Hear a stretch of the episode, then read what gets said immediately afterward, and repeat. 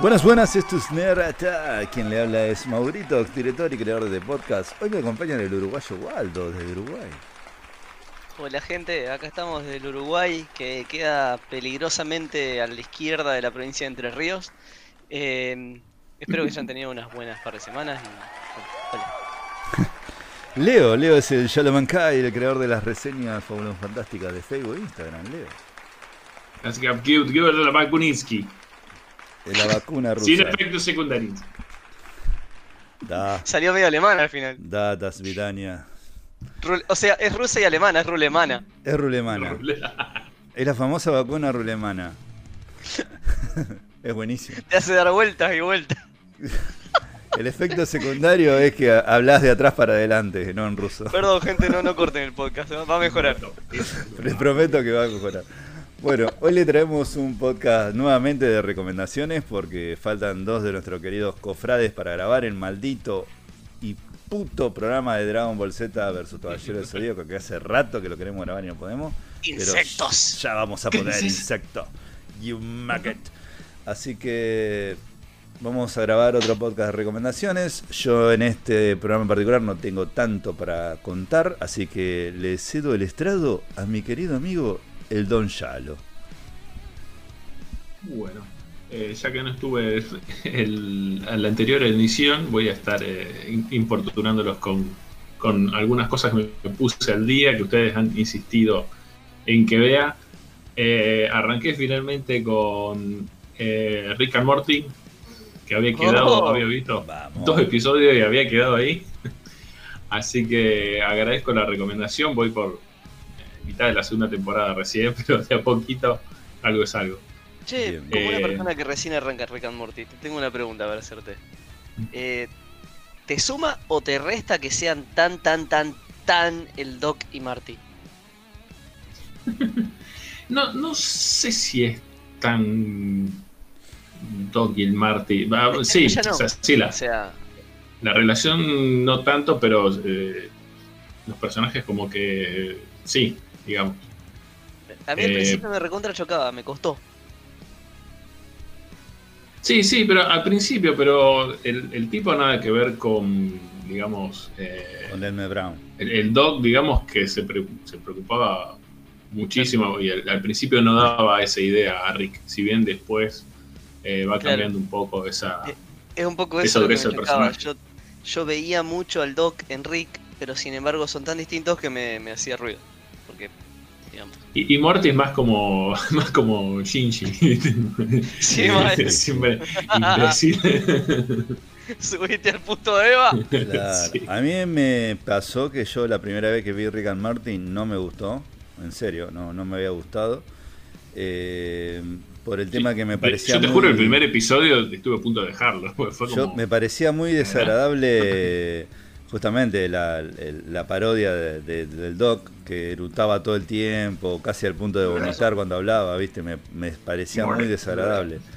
Y después le di una segunda oportunidad y no, me fumé con todas las temporadas que había hasta en ese momento, que eran tres, de un saque. Me acuerdo que Creo que es una experiencia Mandó. bastante común esa. ¿eh? Hasta ahora la mayoría de la gente que le hablo le ha pasado medio símil. Onda, el primer capítulo te cuesta, dejas, después volví a tratar y te fumás toda la serie de una, lo que haya. Sí, sí, sí, la verdad. Lo, que sí, al principio, eh, eh, que me hacía acordar que, que, que al Doc Brown, eh, en la primera mitad de la, de la primera temporada, es más como una especie de, de Bender, ¿no? En cuanto a ese egoísmo. Me sí, cago sí. en todo, y me chupo un huevo, Muy me la paso de partusa. sí. Muy parecido, muy, pero muy Aparte parecido. entre los eructos y los vómitos está por ahí también, ¿viste? Sí, sí, sí. Sí, de esos pedos de fuego. Es muy parecido.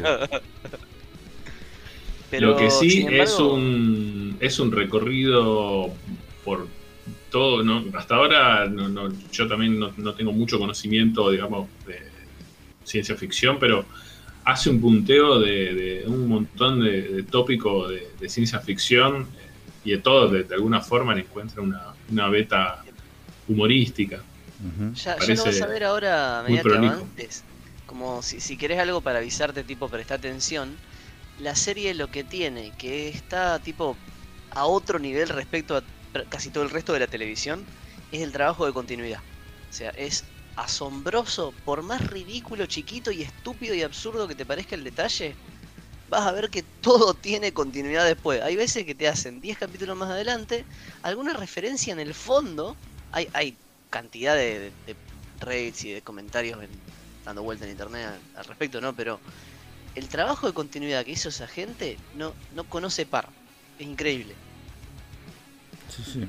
Además hay que aplaudir de pie el tipo que hace la voz de tanto de Rick como Martin, que, que es una sola persona. Están buenísimas las voces. es un laburo bárbaro. Seth MacFarlane, así. Sí, sí, claro, una onda así. Muy, ah. muy disímil. Y la cantidad de voces que vos, al final por ahí te suena y recién al final del capítulo ves, ves el nombre. También ha, pasado, igual que en Bojack Horseman, ha, pasado un gran, una gran cantidad de gente.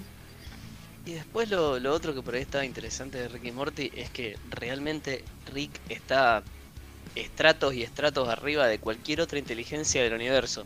No importa de qué universo hable. Sí, sí, sí. En qué momento sí, bueno, ok. Sí, sí, o sea, el tipo es Dios. Sí, sí, súper recontra inteligente. ¿Y qué? Eh... Sí, por favor, ya lo diga. No, no, ¿qué iba a decir? No, no, no. te iba a preguntar que entonces te, te, gustó, te copó. Sí, sí, sí, sí, opinión positiva. No, eh, justamente me acordaba de lo que mencionaba eh, Waldo, de, en el momento en que lo. Eh, ¿Cómo se llama la piba? Eh, no me sale. Eh, que va a desenterrar una pistola de portales que había quedado 5 o 6 capítulos atrás enterrada en el jardín. Summer. Sí, Summer. Summer. ¿Dónde están mis testículos, Summer? ah, ese, buenísimo. buenísimo. Hay remeras con eso. ¿Dónde están mis testículos?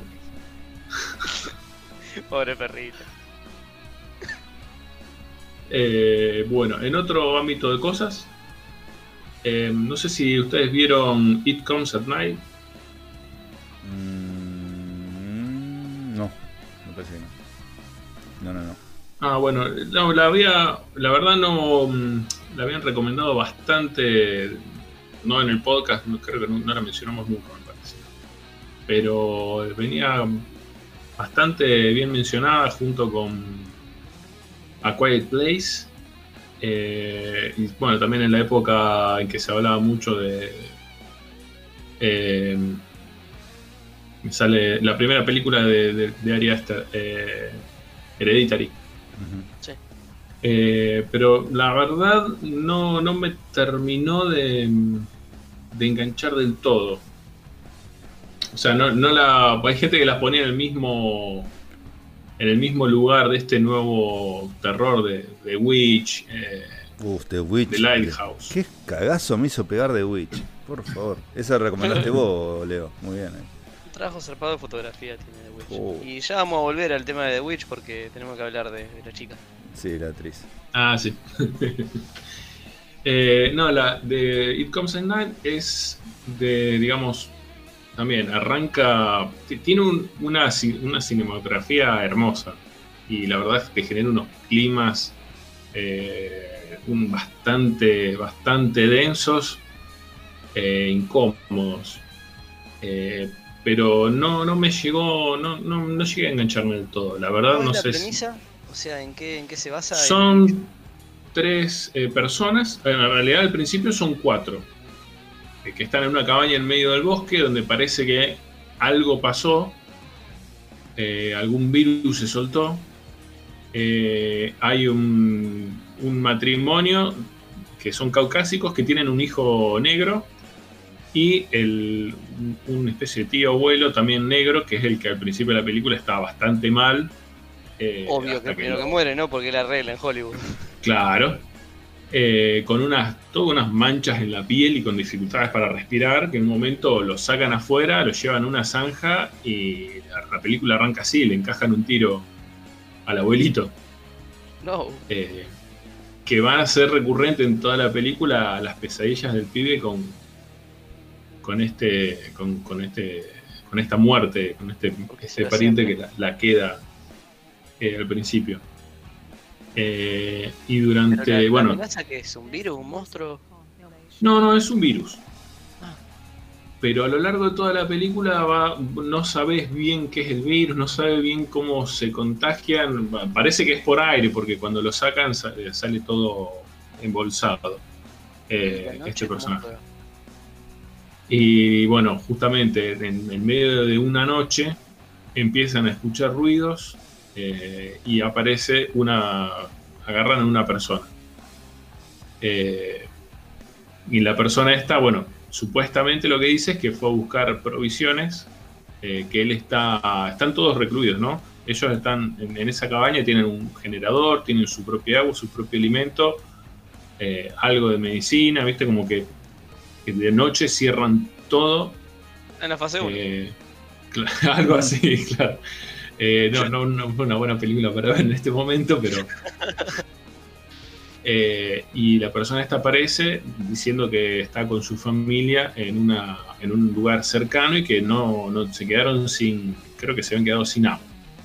O cre- creo que le, le ofrece algo para hacer un cambio. Déjame que me llevo tal cosa y te, te traigo tal otra. No quiero decir más porque dentro de todo es. eh, la verdad que lo que pasa como trama es bastante, bastante escueto. No es que tiene una gran complicación.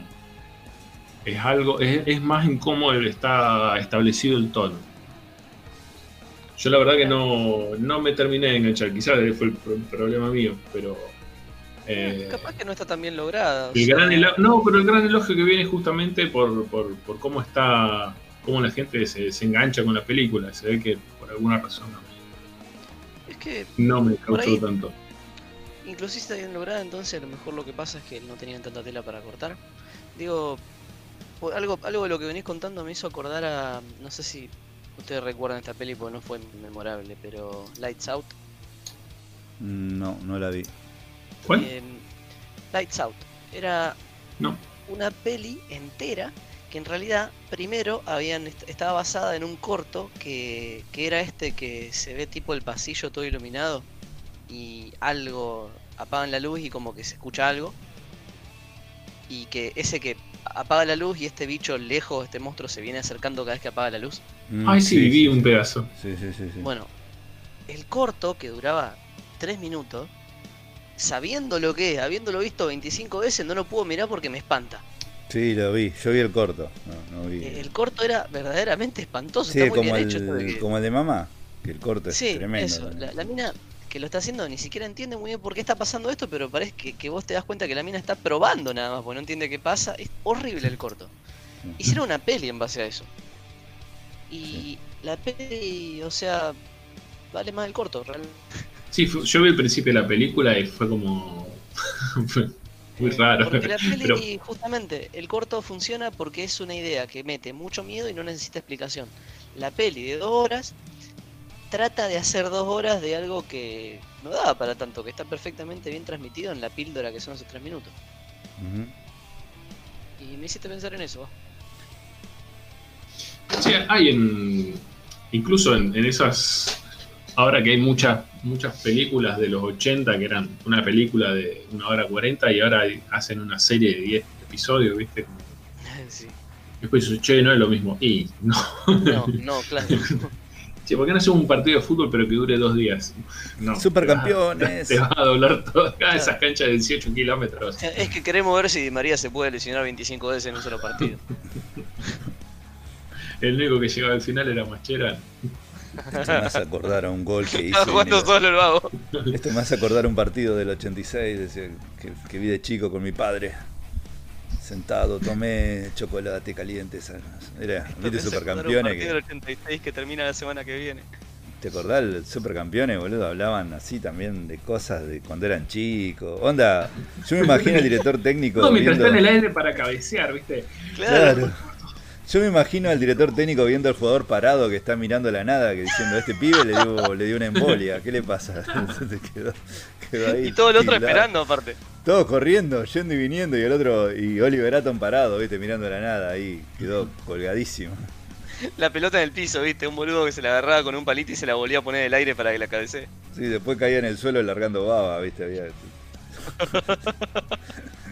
Abuelo, ¿qué es esto? Ah, es la antigua técnica que se llama la heladera del supermercado chino.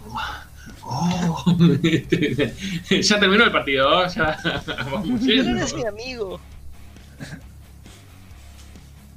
Qué Quedó terrible. como el Ese, otro. ese no lo vieron. Mbappé se le había escapado.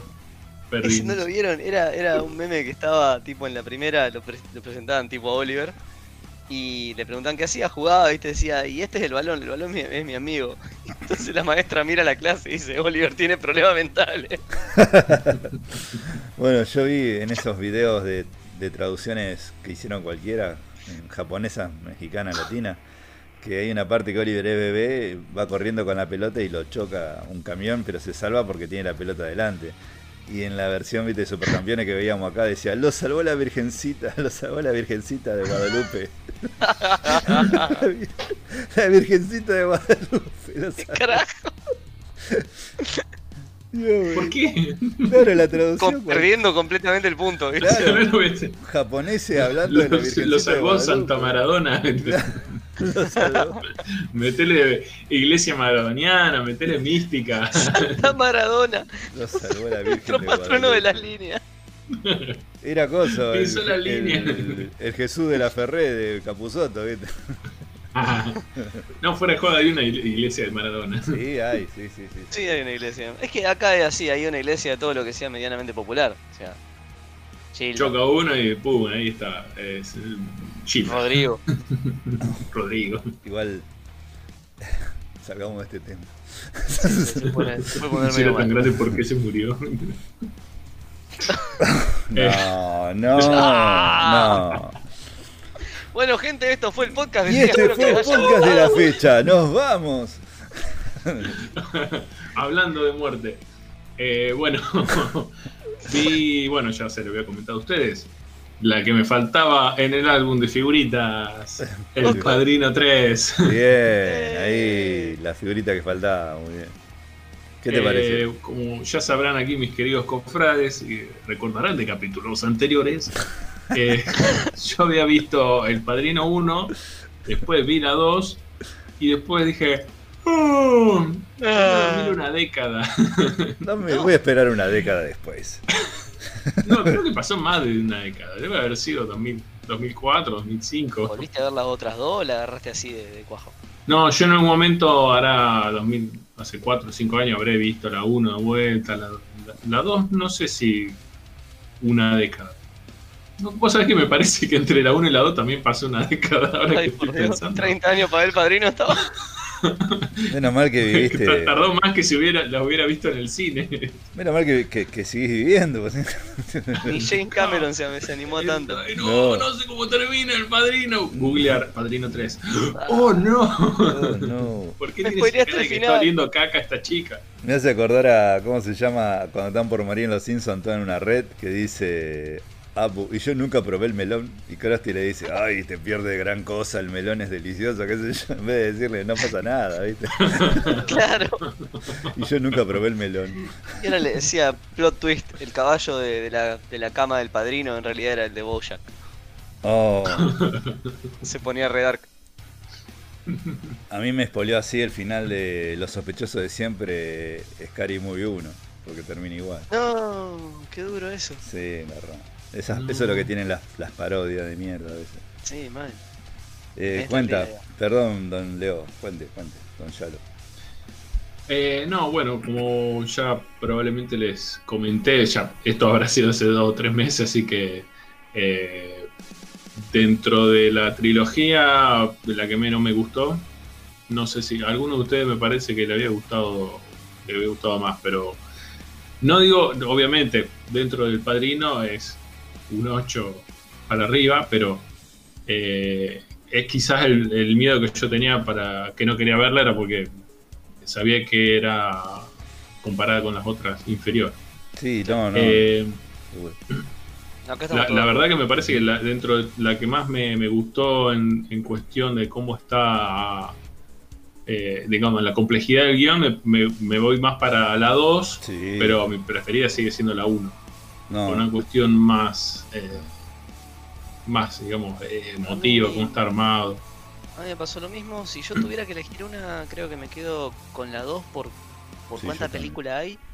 Pero es verdad que la 1 es que es difícil elegir entre la 1 y la 2. Pasa que. O sea- sí, sí, pasa que la 1 y la 2 son geniales. Yo te había dicho eso. Yo lo que había dicho, la 3 la más, la más lejos, la, la más inferior es la 3. Lo que pasa que la 3, cre- que te conté ella, la habrá visto, tiene un momentazo de Al Pacino. Tiene dos actuaciones de Al Pacino que para mí son formidables.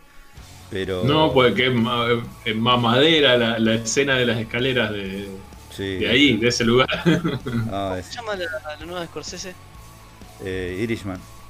Eso, de Irishman. Em, digo, podés juntar la 1 y la 2 en una sola película, la mirás back to back, es menos que The Irishman y está, ahí tenés, Y película perfecta. un- para mí le pega un choreo, padrino. No sé si me, porque son como. son larguitas la, la y Y el dos. padrino, sí, son largos. Y Sí. tenés una Alrededor y cinco horitas. La, la 2 tiene momentazos. Para mí todo el drama, el drama este de Fredo que lo, que lo caga el hermano. eh, Fucking Fredo. Genial, es genial. Y la 1, por favor, el momentazo de Al Pacino cuando tiene que hacer su primera ejecución, digamos, en el restaurante italiano. Uh, La mirada, la- como, el como- sonido del tren que va- Sí, va, tapando toda, todo. Toda esa escena es masterpiece. Toda la escena armada esa es, es hermosa, es bestial esa ¿Dónde escena. están esos actores ahora, loco? No, no, no. Bueno, por eso yo por ahí, yo una de las cosas, ya terminando 2020, la mejor peli que vi en este año, que sé que es vieja, pero la mejor que vi lejos en este año es de Deer Hunter.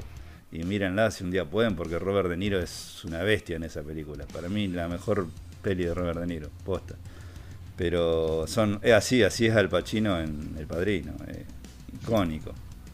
No, pero yo digo, ¿dónde, ¿dónde están esos actores de esta generación? Ah, de esta generación, yo creo que un DiCaprio, un Tom Hardy, Pero ya no más de Ryan Gosling. Pasó cuarto de hora también. Ryan Gosling, puede ser que anden... Ah, un Ryan Gosling te puedo Sí, llegar sí. a creer, ahí va. Eh, Eh, eso puede ser. pueden andar, no, no, sé, no sé si llegan a ese rango, pero son buenos Claro. actores. Pero ese es el punto, o sea, ¿dónde están apareciendo esa, ese, ese nivel de talento hoy? No sé si lo veo tanto. Yo creo que Tom Hardy pintaba, te digo, para mí, al principio de las pelis que sacaba una tras otra buena, para mí, esto es muy personal, ¿eh? como un próximo Marlon Brando, pero después la cagó tanto con Venom, pero tanto Ah, en hacer esa mierda que pero bajó un montón de escalones. Es más, he visto ese programa, ese canal de YouTube que recomendó Ishi del, de Hollywood Reporter, de, de Round Table, que hablan todos los actores, y más de uno dijo que lo que más le impresionó laburar, y actores grosos, es con Tom Hardy, que dice que tiene una impronta, una presencia cuando te habla que, que loco, es muy imponente.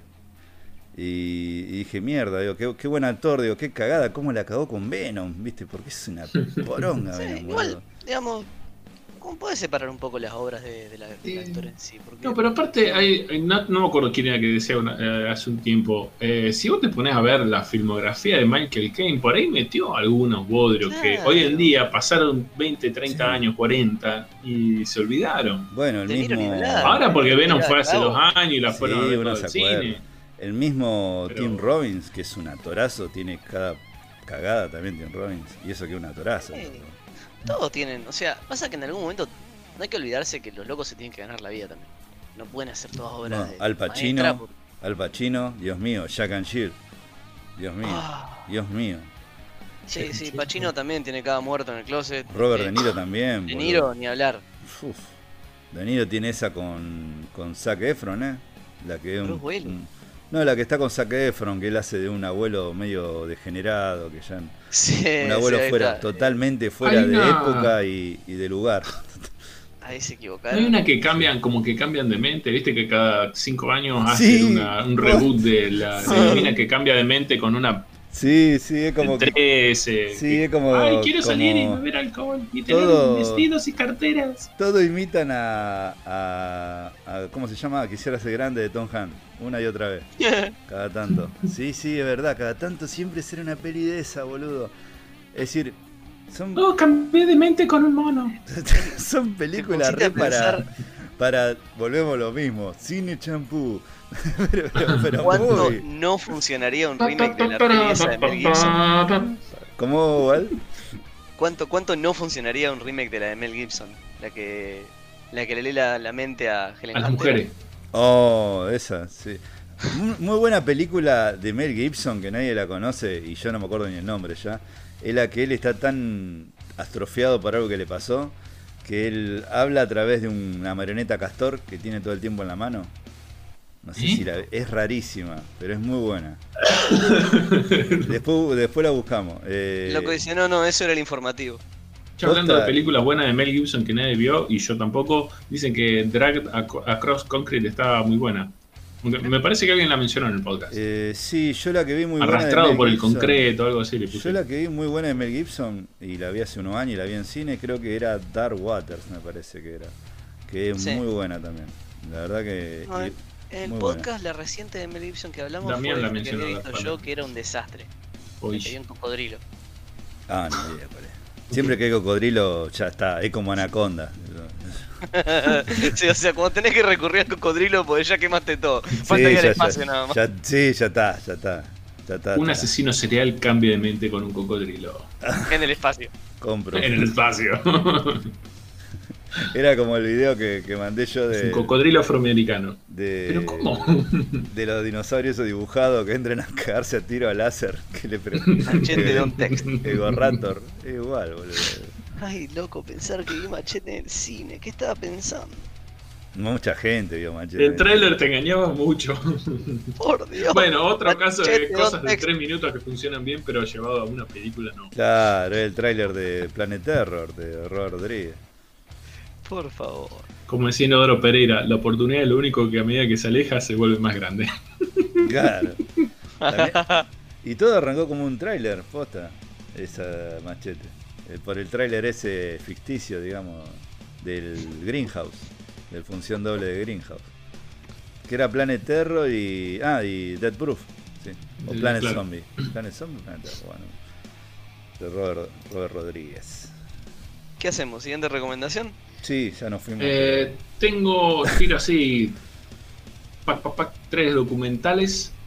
Eh, uno, bueno, fue una, una cuestión de, de pajero. After Porn Ends, la tercera parte. Bueno, vi que sacaron la primera y la segunda. Y digo, bueno, vamos a ver una. La sinceridad absoluta.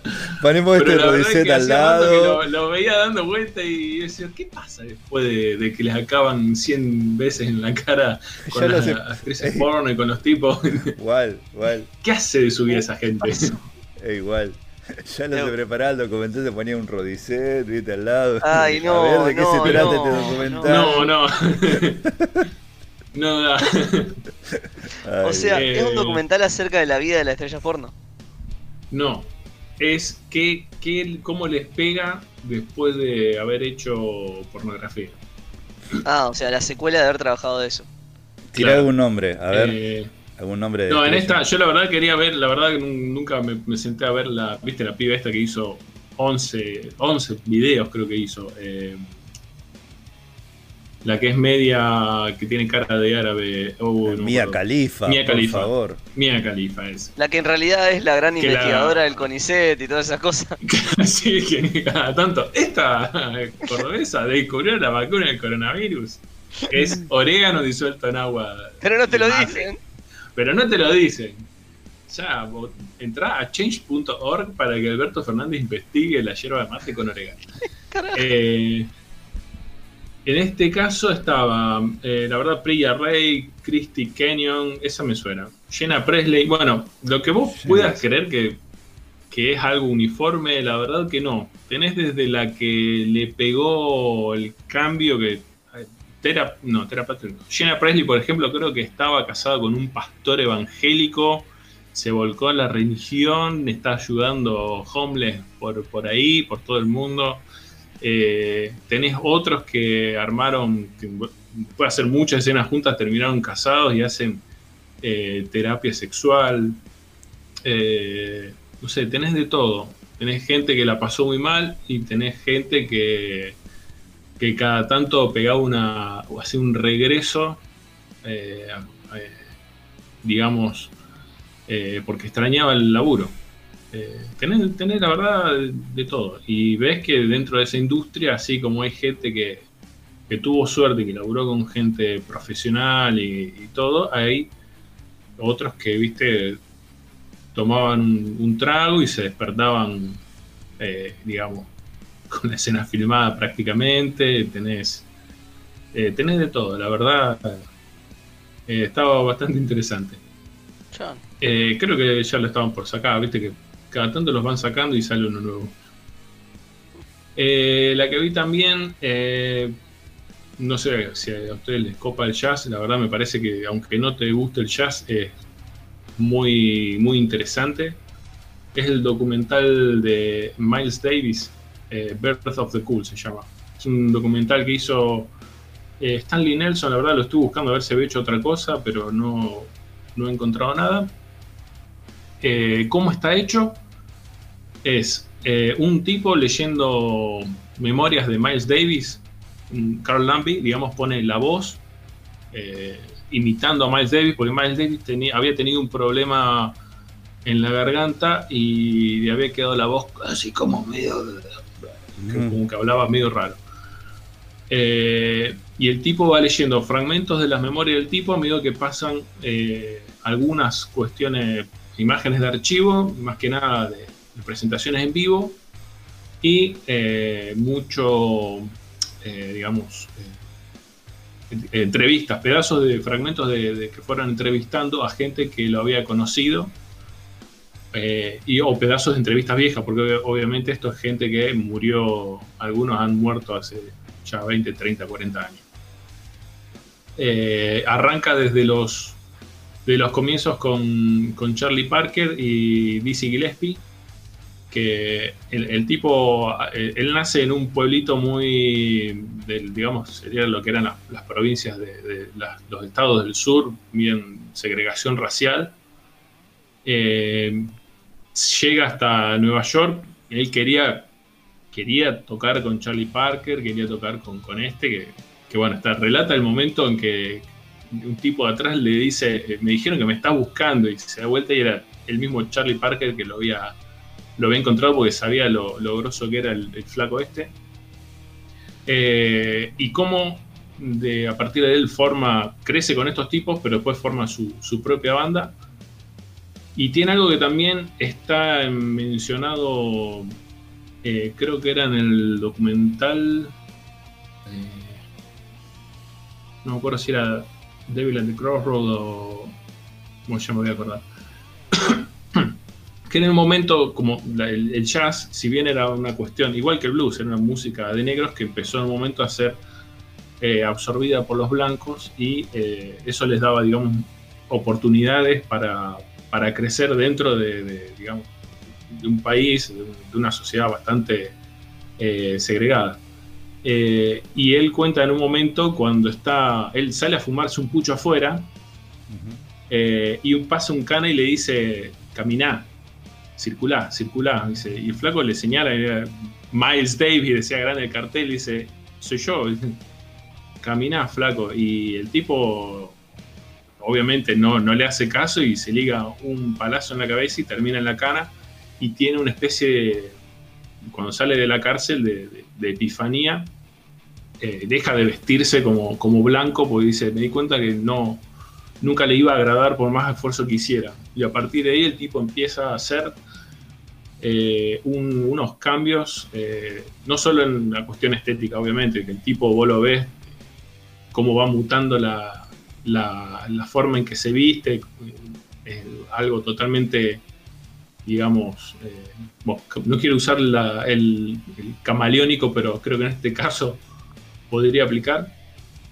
y el tipo, aparte de la cuestión de que a lo largo de su carrera, no sé, viaja a España, escucha el flamenco y pa, fusiona el jazz con flamenco. Y te da vuelta todo el tablero, te patea el tablero de la música dos o tres o cuatro veces a lo largo de toda su carrera, que es algo que, no sé, gente como los Beatles o, Jimi Hendrix lo han hecho una vez y el tipo este reinventó un género cuatro o cinco veces, la verdad que es eh, una, una vida, la verdad, eh, bastante, te deja bastante traumado cuando vos mirás a ver qué hice yo con mi vida. Eh, y lo que también tiene, bueno, obviamente, como todas las cuestiones de, muchos de estas biografías, sí, descubrí que el tipo era un fajador de, lo menos deconstruido que puedas encontrar, pero bueno, lamentablemente era, era una época que por suerte eh, esperemos que, de a poco vaya, vaya cambiando. Eh, entre los que opinan en el, documental tenés eh, de Santana a bueno, Wayne Shorter, Herbie Hancock, Ron Carter, Quincy Jones, que dentro de todo eran los que más o menos quedaron vivos. Y después, bueno, tenés, eh, hay un, momento, de por ejemplo, te muestran cuando él musicaliza una película de un director francés en el 57, Ascensor al Cadalso, que el tipo le pide que la, que la musicalice la, película, el tipo le, le, pone la película, le pone el micrófono y agarra la trompeta y improvisa y graba eso. Digamos, a medida que va viendo la película, el tipo se improvisó toda la, banda de sonido. La verdad, una, una cabeza como pocas veces vista. Sí, no, no es, es una leyenda del jazz Miles Davis. En películas como Whiplash o La La Land, que, que, es un director que justamente le gusta mucho el jazz, se nombra mucho siempre. sí, sí, aparte, bueno, y el, y el final es, eh, es, es, bastante bajón. ¿no? También tuvo periodos de esos dos o tres años sin, sin tocar la trompeta, ¿viste? Porque siempre eh, creo que el drama del tipo este era. Eh, no sé si era. Creo que el juego. Tenía problemas, obviamente, con el alcohol y la falopa, que es algo que la forma en que se ha dado es increíble. Eh, que algo dentro de todo en el jazz, pues muchas veces queda el rock como la cuestión de. El rock y el metal como el tema de la falopa, y la verdad que dentro del jazz Charlie Parker también. Charlie, la. Eh, hay, Dizzy Gillespie creo que era uno de los más limpios que a, Charlie Parker no lo soportaba.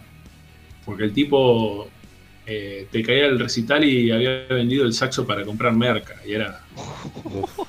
no, sí, sí. Y justamente una de las anécdotas más conocidas de ellos dos es que el tipo eh, le habían dado, no sé qué, cómo le habían conseguido un saxo para que toque porque el suyo lo había empeñado. Eh, y le dicen, flaco, cuida este saxo, flaco, cuida este saxo, no rompas los huevos. Eh, y dice, dice Gillespie, lo ve llegar al recital. El tipo había empeñado el saxo, se había comprado la buena bolsa de coso se la había pegado todo en la pera y con los 2 dólares, 3 dólares que le sobraba se metió en una juguetería y fue a tocar con un saxo de plástico. Hermoso.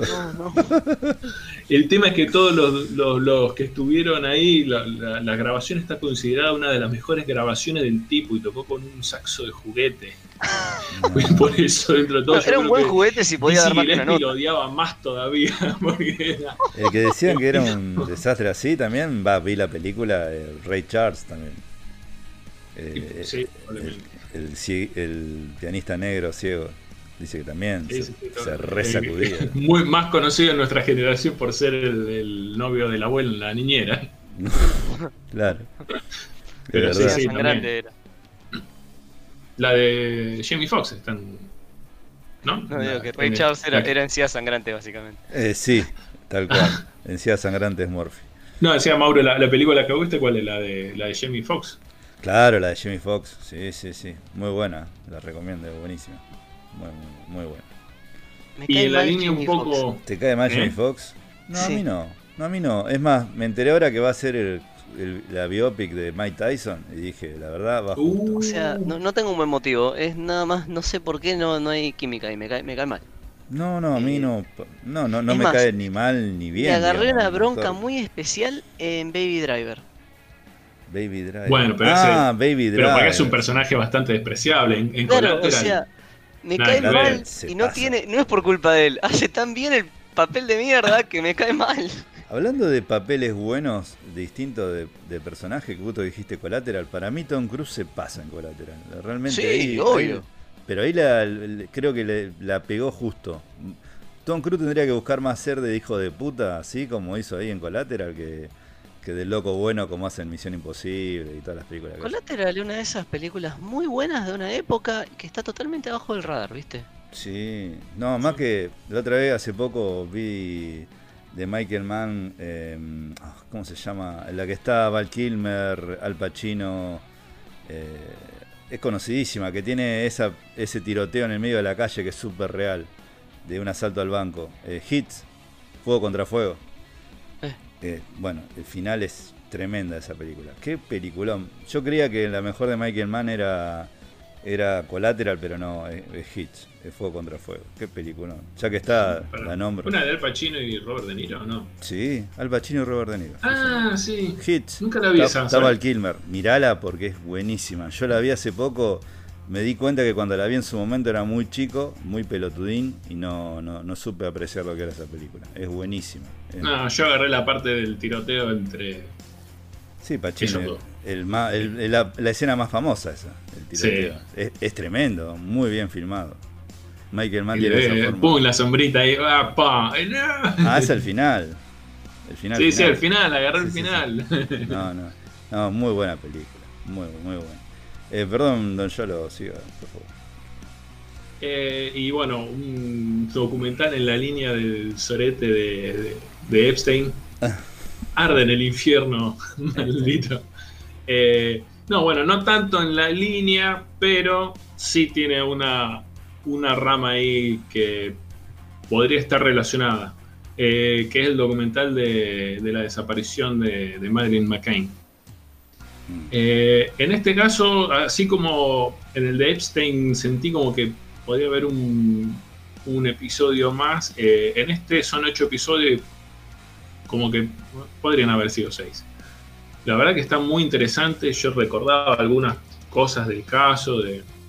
Yo lo, lo último que recordaba era como que habían sido los padres, me había quedado esa, esa imagen, ¿viste? Son como estas cosas de los videos de historias innecesarias, ¿viste? Que Mm. que vos habías escuchado dos o tres titulares y te había quedado la idea como que los enfermeros eran unos asesinos y después eh, cuando ves toda la, la historia, la, digamos, la parte que ya a los medios no le interesó contada, cambia totalmente. Sí, es que la, Eh. la historia la, la, la manejan, la manipulan y las cambian los medios. Eh, Eso es verdad.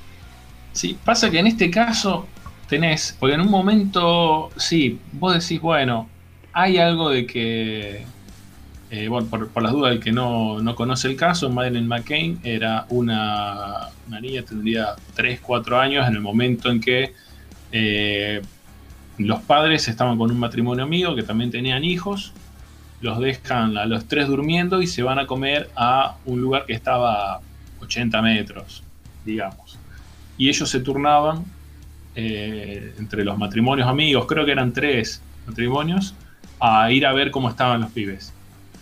En un momento, eh, uno de los tipos va y falta la piba. Y a partir de ahí empiezan a buscarla, empiezan a buscarla. Se arma un despelote. Eh, se convulsiona todo el país. Esto ocurre en Portugal. Eh, se convulsiona todo el país y empieza a generarse eh, un terrible quilombo con los medios.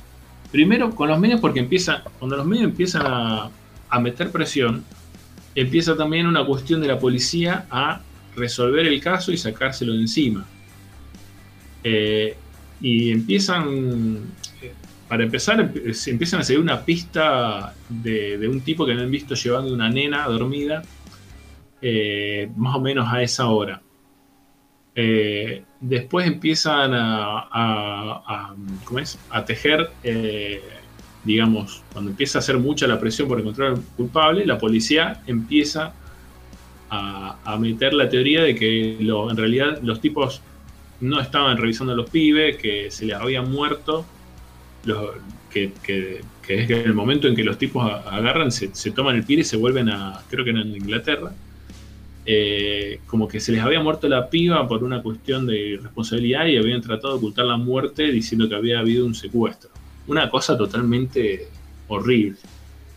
En el medio, eh, un disgusto en Portugal porque dice, mirá, nosotros tenemos casos de desaparición de pibe como esto, 30 por año. Eh, bueno, no tanto. Pero había habido otros casos eh, sobre todo un, caso de un chiquito que había sido 6, 7 años antes, que no lo habían encontrado, había aparecido, habían condenado a una mujer que después se descubrió que la policía la había fajado hasta que confiese que la había matado. Eh, digamos, empiezan a destaparse un montón de, cosas. Y bueno, la, cuestión esta, que en todo el mundo fue, porque la búsqueda se empieza a acrecentar a, medida que los tipos, si bien tenían bastantes recursos económicos, eh, varias personalidades empiezan a, apoyarlo económicamente, a contratar eh, investigadores profesionales que después resultan ser unos chantes improvisados. Eh, hay uno que termina destruido, hay uno que se empieza a investigar el caso solo y lo que hace el tipo es infiltrarse, que eso la verdad es un tema que imaginaba que estaba creciendo, pero aparentemente está creciendo más de lo que nosotros nos imaginábamos. El tipo se infiltra en una red de pedofilia. Pero el tipo, eh, o sea, dice, a medida que empieza a crecer la cuestión, en un momento em, empezó a privilegiarse el tema de la privacidad en Internet por una cuestión de, de las libertades. El tema es que también le da libertades a gente que te vende mercado negro de armas, mercado negro de drogas y sobre todo eh, redes de pedófilos. Oh. Y sobre todo ahora con que, tenés criptomonedas que te permite pagar de forma que no pueda rastrearse de dónde va la plata y de dónde viene. Eh, el tipo empieza a meterse ahí y dice, yo las cosas que vi ahí, porque vos para congraciarte, para que te den información, para que te den data, para que te pasen, vos tenés que, hay redes donde vos para entrar a la red tenés que mandar 10 o 100 fotos, archivos de, de 100 100 fotos o algunos videos que no estén en otro lado. Que no sé de dónde los habrá sacado el tipo, la verdad. Pero, y vos obviamente, el tipo decía, yo tenía que comentarle, ah, qué lindo eso que me mandaste. Eh, y el tipo queda totalmente destruido de las cosas que ve. Eh, que digo, me parece que dentro de todo lo horrible que es el caso, lo peor del, documental es eh, enterarte de la existencia de, de, esta red de hijo de puta y que está, que está creciendo. Vos sabés que eso me hace acordar mucho a la película, no sé si la vieron, de Nicolas Cage y Joaquín Phoenix, 8 milímetros, de Joel Schumacher. Tiene, como 20 y pico de años atrás la película, capaz que 30. Muy buena película. Bueno, que justamente Nicolas Cage es un investigador y se mete en un, en un caso para investigar el asesinato de una, de una no, no nena, pero una adolescente menor y bueno, y se mete en todo lo más deep, digamos, de la pornografía. Y mm. bueno, y, justamente tiene que ver cintas y cosas así que lo dejan re mal de la cabeza. Y ahí conoce a Joaquín Phoenix, que es un tipo que está metido en eso, pero que lo ayuda, digamos, un tipo dentro de todo ese mundo, digamos, un loco que, que lo quiere ayudar a resolver el caso. Bueno, está muy buena, la verdad que está muy buena. Increíble que es de George Schumacher, que es el que dirigió Batman y Robin, Batman Forever. Bueno, pero tiene esta película que es muy buena, 8 milímetros, y tiene también Día de Furia, creo que también es de Schumacher, así que tiene sus dos películas. Por ahí siempre es recordado por Batman y Robin, pobre tipo. Sí, lamentablemente. Pero, pasa que siempre, siempre va a tener algún muertito en el placar. Sí, pasa una carrera larga. Él no tiene un muertito, tiene un sarcófago. Tiene. Y pasa que pasa mucho con. Hay, hay muchos que por ahí se manejan de una forma eh, digamos, la escasez de recursos lo favorece. Tim Burton, por ejemplo. Sí. Eh, en cuanto le soltaste la chequera, el tipo la chocó toda. Sí, sí, sí, sí, sí. Y Tim Burton hace rato que no hace una peli buena. No. Buena, buena, sí, pero. La última que vi, la de la. No sé, que eran como vampiros que. Ah, sí. Ah, por Dios, qué cosa. Todd. Qué manera de. No, no. No, no, Podría haber estado ahora acomodando el cajón de mis medias. Eso como el marsupial que contó el, el podcast pasado que vio la Megalodón, esa, la de, Jason Statham. bueno, vi, algo más, bueno, sí. Así que sí, por eh, eso. No, bueno. Sí, sí, eh, sí hay, hay, la verdad que es, muy interesante. Es muy interesante el tema de, del manejo de, digamos, la interna de la política y la policía, el, cómo desmadra todo el tema de los medios. Eh, la injusticia, ¿no? Porque a- vos vas viendo esto y también vos sentís pena por esta piba, pero es una. Y vos decís, como esta tenemos, debemos tener acá en Argentina, no sé, 50 por año. Mm. Eh, la verdad que se. Te, te pone, te pone bastante. Y sí. Pasemos, pasemos a otra cosa, por favor. Eh, bueno, vi una que caí en una, en una trampa. Trap. Que Netflix, Ay, un poco que entendí que es cuando dice, oh, estas Que las chicas nunca estar vinieron. en Netflix. Te mentí, Lisa, no tenía Netflix.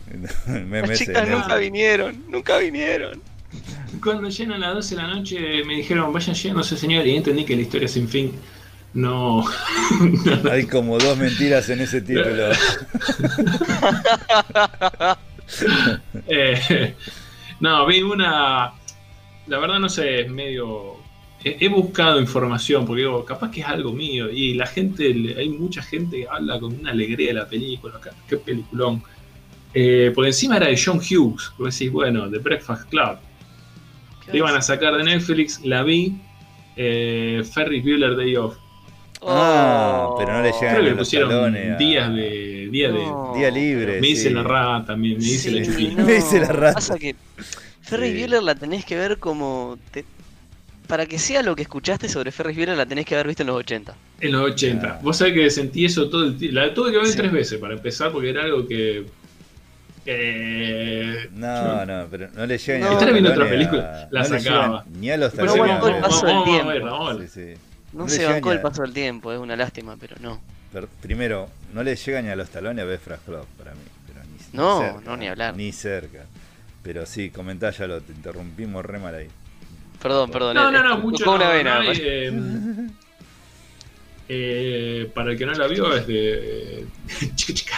Sí. Tum, tum, Pero es tum, una tum, cuestión tum. también por eso, la, la cantidad de. A mí que iba viendo la película, sí, esta referencia está en todos lados, esta referencia está en todos lados, ¿viste? Es como que. Sí, se ve que en su momento introdujo, bueno, la cuestión que decían de que Kevin Feige, el tema de los de los postcréditos de las películas de Marvel, salen todo de la. La idea se le ocurrió de, de- con esta película. Sí, eh, Y la como terminan la- los títulos y aparece Matthew Broderick que dice, ¿qué haces? acá?" Eh, Sí, coño, sí, además de la- lo de la cuarta pared también, el interactuar con, con el, te- con el También. que está mirando, sí. Eh, Dentro de todo, el, el película, el, ¿cuál es el, el que más me, me, parece que es el. Como que el personaje de la. No el personaje de la película, pero es medio como. Un cable eh, tierra. Coronel Kurtz. El Coronel Kurtz, viste que lo nombran y, y recién aparece a la hora de película eh, Cameron, el personaje de Alan Rook. Sí. Que la verdad es un tipo que te, eh, te cae muy bien dentro de todo. El, el personaje de Matthew Broderick no me lo fumé en, en ningún momento. No, a mí me cae mejor el amigo de Matthew Broderick. El, el- Alan Rook. El, Claro, el- sí, sí, el. Cameron. eh, ah, eh, así te digo, la vi hace tanto que no me acuerdo, realmente no me Quiero acuerdo. palo. algo, a ver si me pueden ayudar. Este, algo reciente hubo en la que justamente Ferris Bueller hacía de director. Como esta joda de que lo tuviste haciendo de- del alumno de Cecilia Rata y Sí, justamente había escuchado en un podcast. Alguien decía. fue hace "Che, muy no poco sé- eso. No sé si muy poco. eh, Election. Donde él hace. No, director. Él hace de un profesor.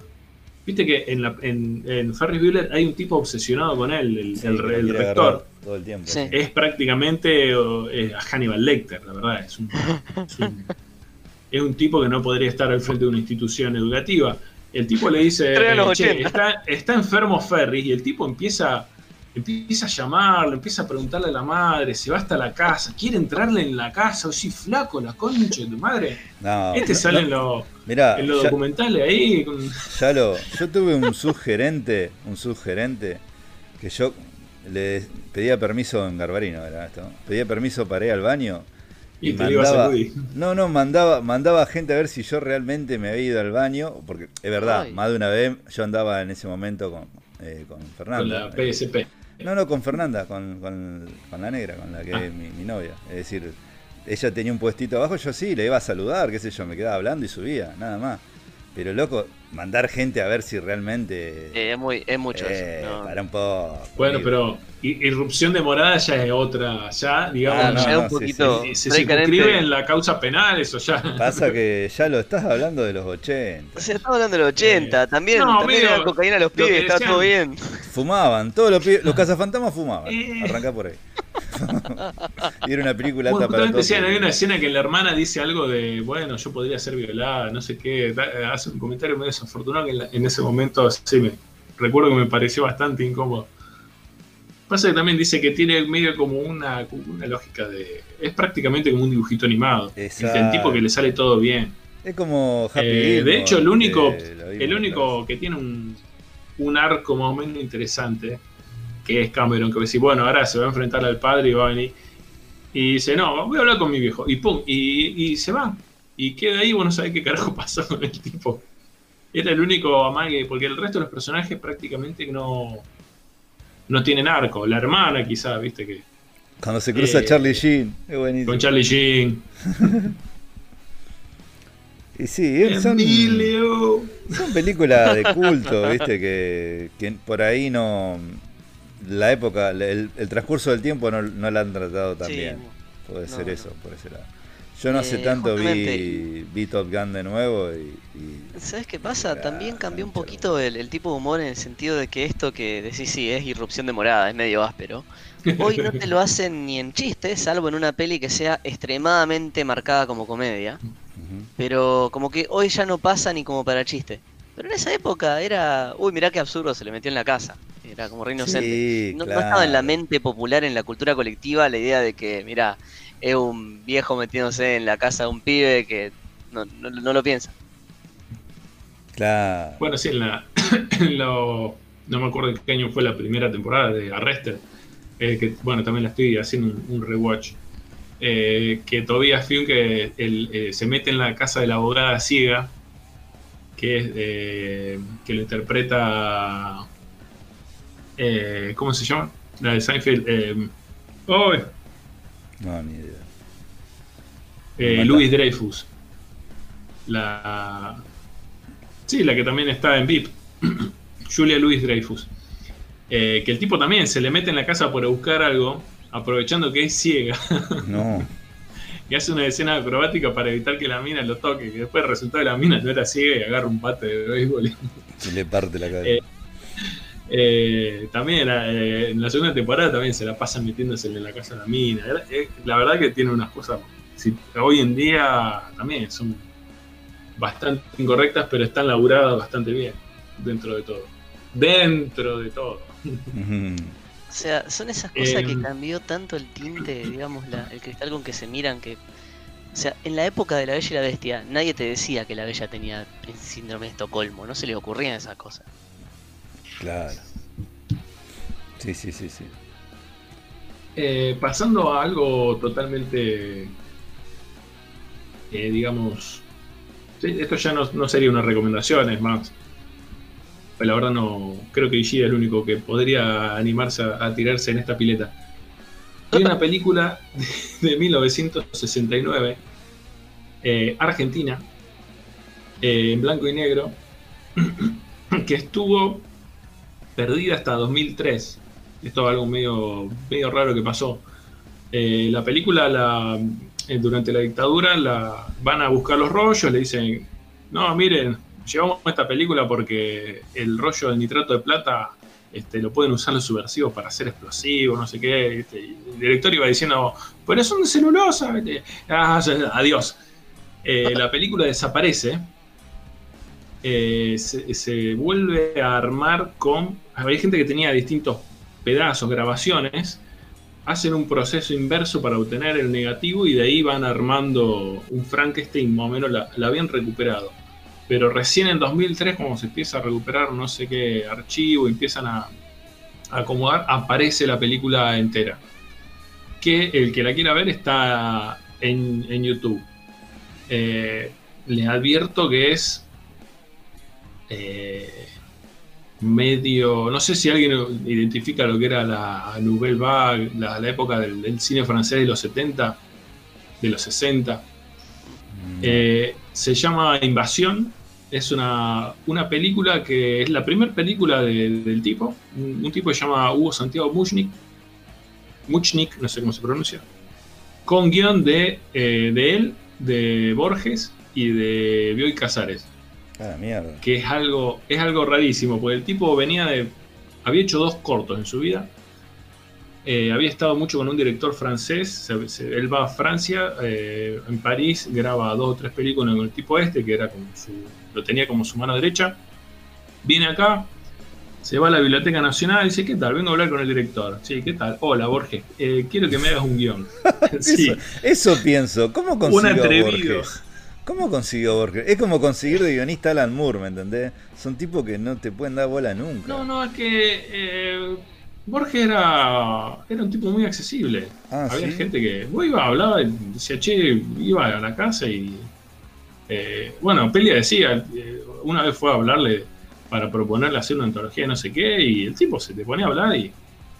Eh, o por ahí le, vos le tiraba unos pesos para, dar una charla, el tipo. una vez le había ofrecido. Él tenía 19 años.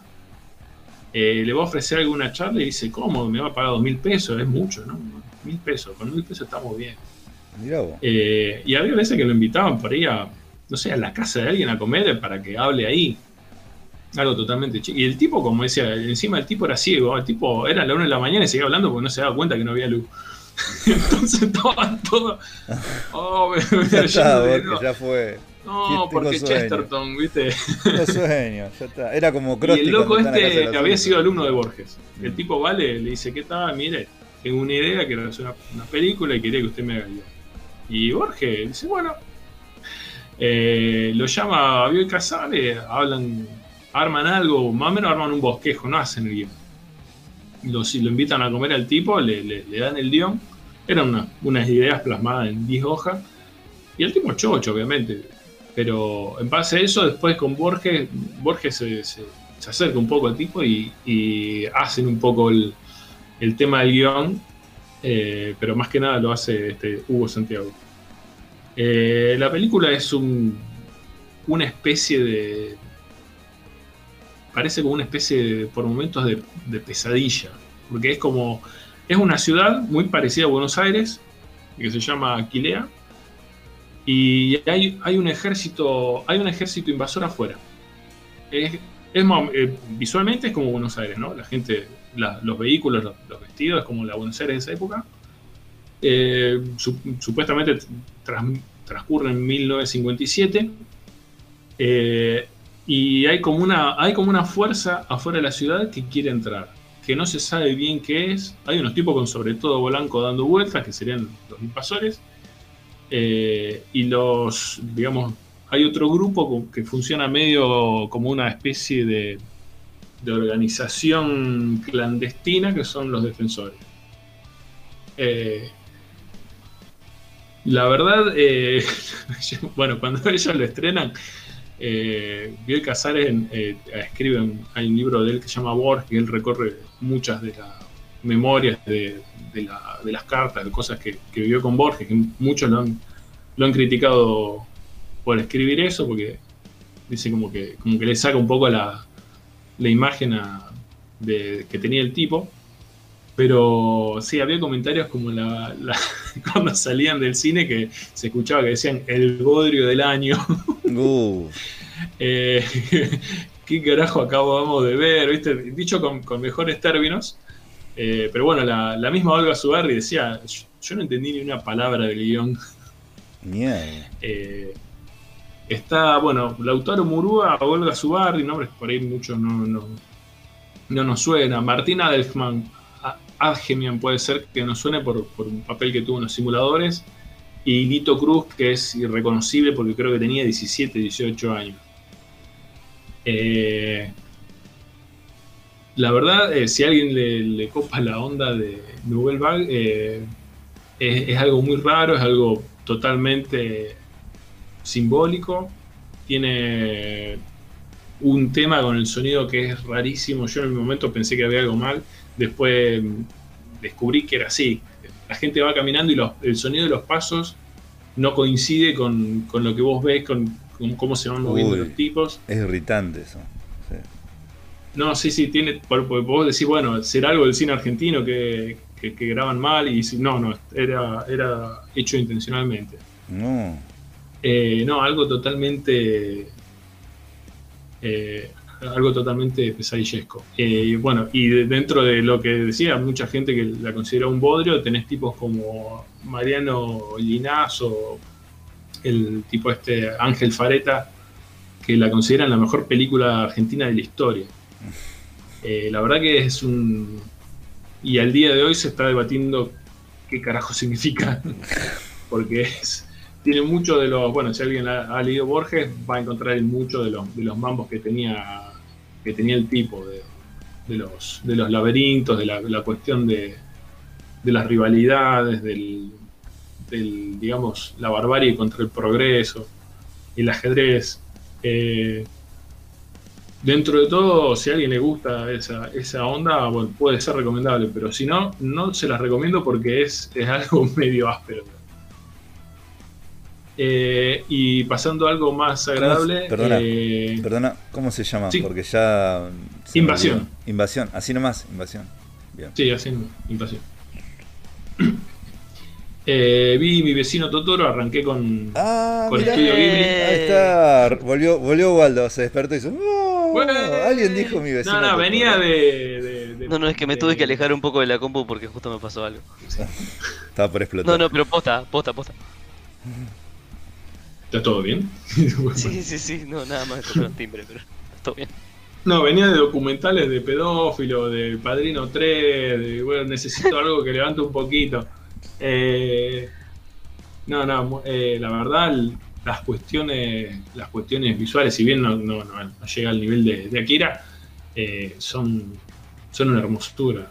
Eh, la verdad, y aparte todo el tema, que en Akira también hay un poco ahí, em, y en otros eh, animes, el tema ese del, de la cuestión rural, cómo va siendo de a poco, como el avance de la, de, lo, de la cuestión civilizada eh, le, ha generado un, mambo ahí en la cultura japonesa.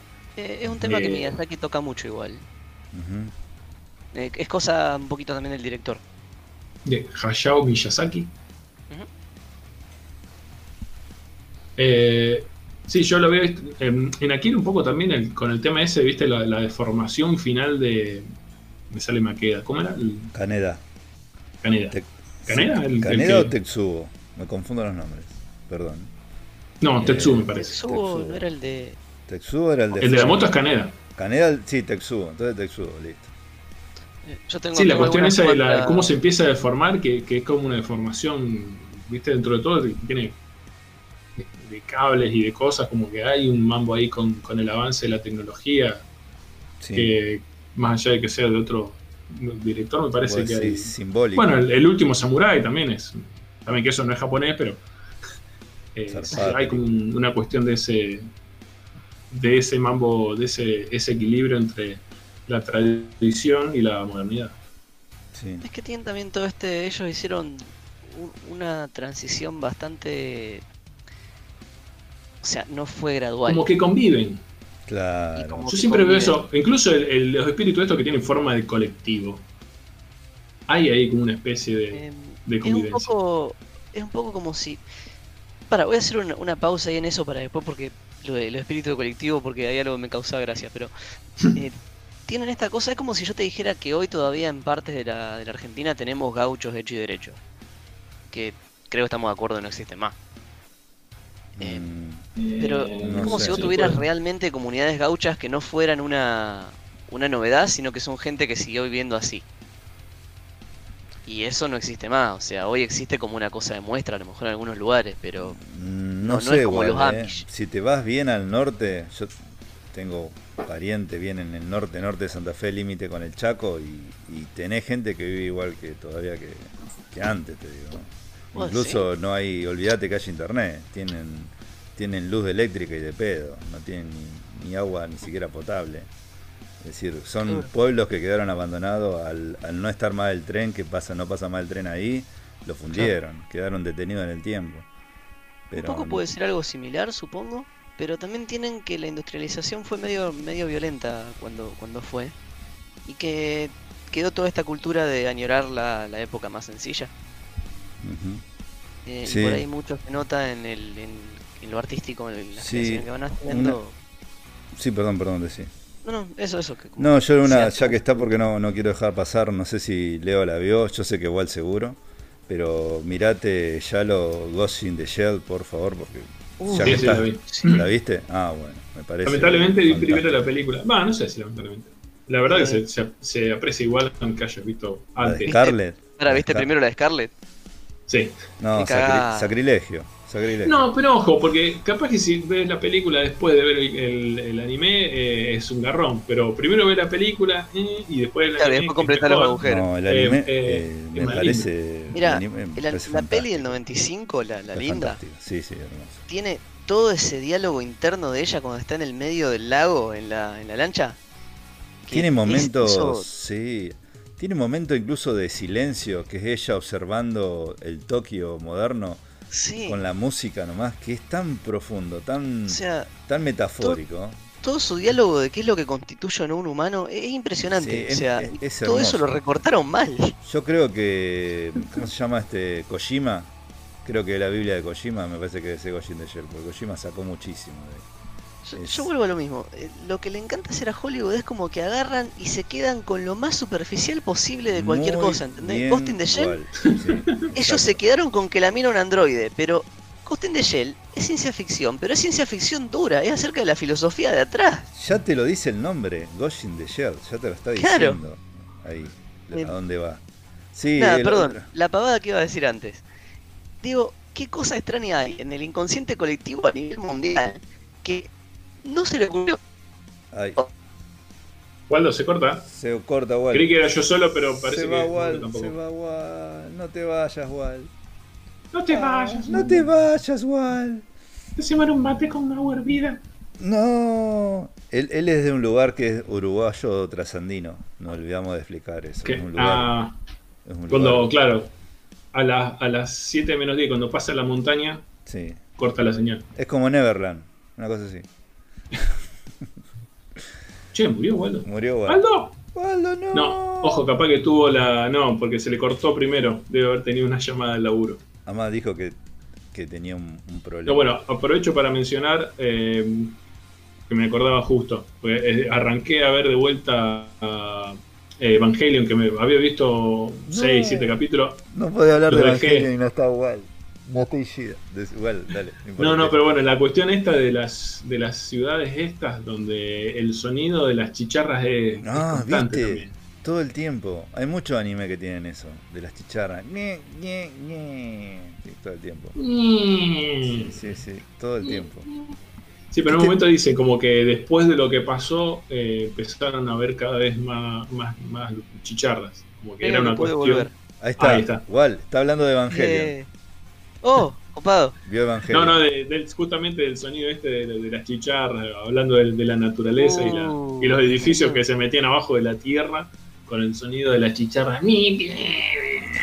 Este, lo que estaba diciendo cuando se me cortó era que digo, ¿cómo puede haber, qué coincidencia extraña o qué hay en el mundo que en más de, un- de una, de una creación para chicos hay animales autobús? E- Es, muy raro. Pues, o sea, o sea, ah, claro, el animal autobús se repite.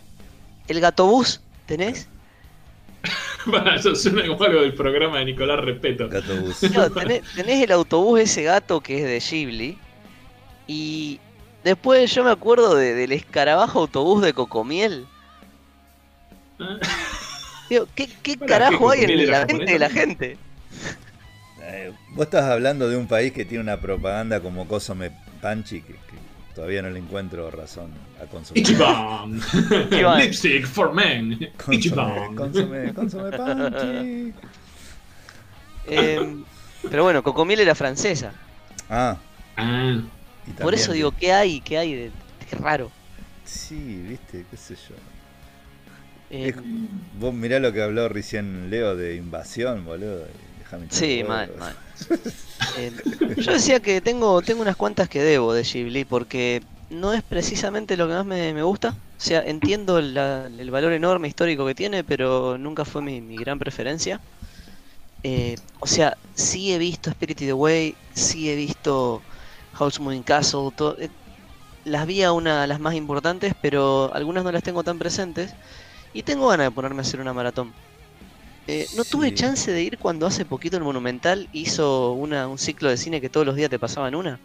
y ponerle, tendría que ver Nausicaa, que hay que tener ganas de ponerte a ver Nausicaa, pero bueno, tendría que ir completando un poco.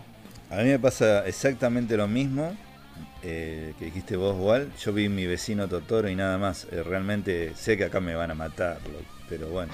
No, no, no, no, no me llama tanto, no sé por qué, pero es muy lindo de ver, muy artístico, eh, pero no, no, no es algo que me, me entendé, no sé, no, no, no eh, mm. ¿Cuál es la que dijiste? Speed Away, dijiste, ¿puede ser? Sí.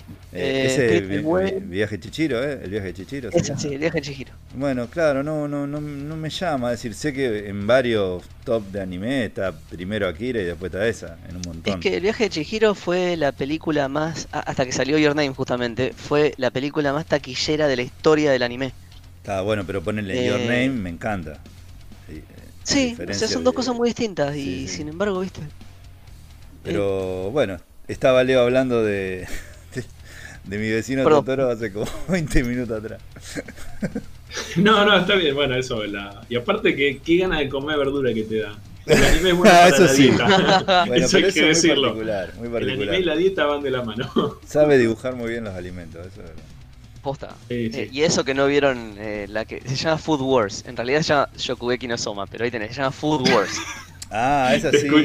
Ah, ¿cuál? vi la película. Eh, hay una hay un anime que va por la quinta por la quinta season ahora que se llama Shokugeki no Soma o Food Wars, que es exactamente acerca de es, tipo Masterchef hecho anime.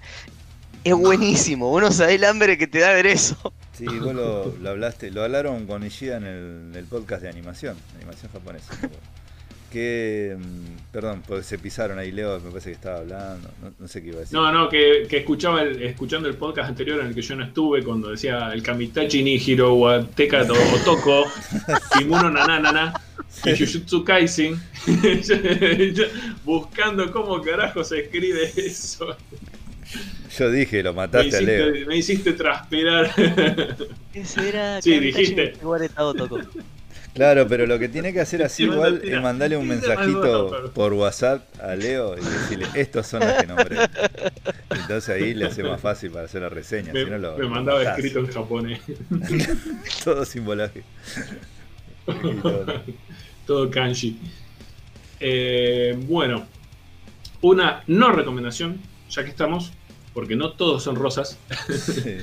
Eh, no, la verdad vi, no vi la original animada, eh, y vi la Real, real Live Action, ¿cómo es? Live Action. Live no, Real Live Action. Sí, eh, live action. La de Mulan. Oh, no, oh, sacrilegio. No, no sé qué ha salido. No, no me. No. Quisieron, no sé qué quisieron hacer. La verdad me parece una falta de respeto. Tuvo críticas Creo que lo, No sé si quisieron congraciarse un poco con los chinos y me parece que los chinos se ofendieron peor. Porque tocaron la, la digamos, ellos te, como un mito acá, como digamos, no sé, si te metes con el, Pitufo Enrique. Eh, no, distinto. No, pero sí, eh, como que mm, yo por lo no vi entera la película animada, pero como que había una cuestión más de, digamos, la relación entre eh, Mulan, que se disfrazaba como soldado, y el tipo que se enamora, que en realidad medio como que una relación cercana sin saber que era una mujer. Eh, y la gente se quejó por un lado por eso, porque de pronto eso lo, sacaron. Eh, y aparte, al final, como que el emperador de pronto eh, se vuelve re progre, falta que terminen todos bailando twerk lesbiano. Mm. Eh, no sé, me pareció muy forzado y encima con una película que dentro de las de Disney tengo entendido que era una de las de las que mejor estaban de, la época esa de que tuvo Pocahontas, Mulan, eh, no sé, creo que vino bastante después de La Bella y la Bestia. No, Mulan yo no la vi, pero escuché de la nueva, justamente la live action, la con actores sería muy malas críticas. Todos opinan así como dijiste vos. No hay nadie que hable bien de esa película. Eh, Todos te dicen lo mismo. Diez mil veces mejor la, la original, la, la dibujada, la dibujito de, de Disney, la primera. Y no sé si es una cuestión eh, para entrar al mercado chino, la paleta de colores te arranca los ojos. No sé si. Porque me parece que los chinos son, viste, que ellos tienen una cuestión eh, muy de, del color y de la, del humor físico ese, de, digamos, Buster Keaton, pero 50 años más tarde les, les agarró. Eh, bueno, pues, se, se entiende que, que, ha llegado un poco con delay el, el, tema del cine.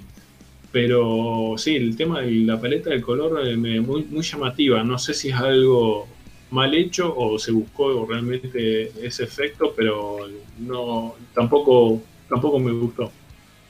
Digamos, Sí, no, es no- como- no que no me gustó, pero me parece que un poco Recargado. eh, como en Spinal Recargado. Tap lo mandaron a 11, un toquecito menos, capaz que, que iba bien. Sí, está re- recargado de colores, decís vos. Es como que ya. ¿Cómo sería la palabra? Es como que te empacha de, Sí. de colores. Eso es. Sí, porque no es como, no sé, creo el tipo este, eh, ¿cómo se llama? El de Gran Hotel Budapest, Eh, Thomas Wes, Wes Anderson. Wes Thomas Anderson. Anderson. Sí. Eh, claro, como que también tiene algunos colores, unas paletas media, los, los excéntricos Tenenbaum, entonces, eh, tiene una paleta bastante llamativa, pero más acotada. Esto como que es un... Ponerle todos los colores. Todo lo que haya. pero son 10.000, poner los 10.000 colores. ¡Ah! Pero el ojo Eh, humano soporta tanto. No importa. Este color no puede ser percibido por el ojo humano. Ponlo. 8K. Saca la, la tarjeta de crédito de Batman, cárgamelo. Eh, bueno, otro documentalcito pequeño que la verdad entré por curiosidad y la verdad está bastante bueno. Es cortito, es de una hora. Eh, es la serie Remastered, no sé si vieron alguno. Este es eh, uno, Devil at the Crossroads, sobre la historia de Robert Johnson. Eh, ¿Quién carajo es Robert Johnson? Se preguntarán ustedes. Que fue lo que me pregunté yo, porque Sí, había sí. escuchado hablar del tipo, pero no sabía qué había hecho. Eh, sobre todo porque vos buscas del tipo, que está considerado por muchos como uno de los mejores guitarristas de la historia, y el tipo grabó, eh, creo que grabó 29 canciones. No, no grabó mucho. Es un, un tipo que nace, creo que en 1911, una historia así media, obviamente, de, de negro en provincias de- del sur norteamericano. Eh, él empieza a. se obsesiona con el blues. Eh, ¿Y de dónde viene Devil at the Crossroad? El, diablo en la. sería el diablo en la crucijada, ¿no? En la traducción. Es de este mito de muchas veces. ah, Se repite mucho en la historia de los guitarristas, sobre todo. Yo lo he escuchado, por ejemplo, con Sky Benson, el, el guitarrista de Los Redondos. Eh, yo una de las boludeces que escuché que se había ido a Salta y había hecho un pacto con el diablo para tocar bien la guitarra. Es algo que está, no sé por qué está en todos lados. El tipo este eh, le gustaba mucho un, un guitarrista de blues, quería tocar la guitarra, eh, pero no le daba el, el, el pine, digamos. No era muy, muy talentoso.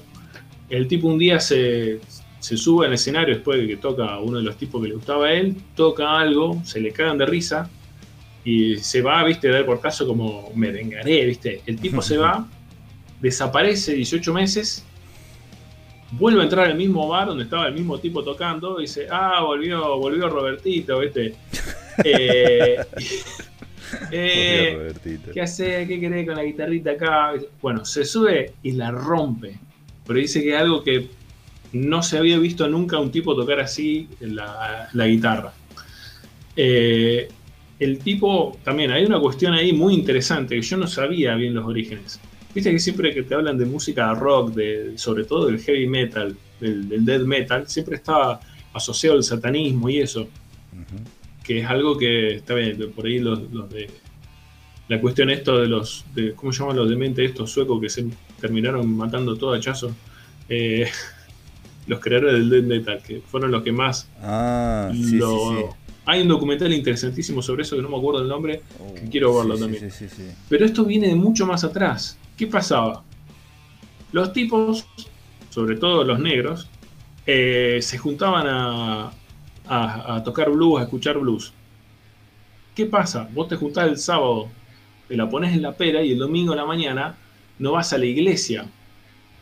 Y entonces, ¿qué pasa? La iglesia no recauda.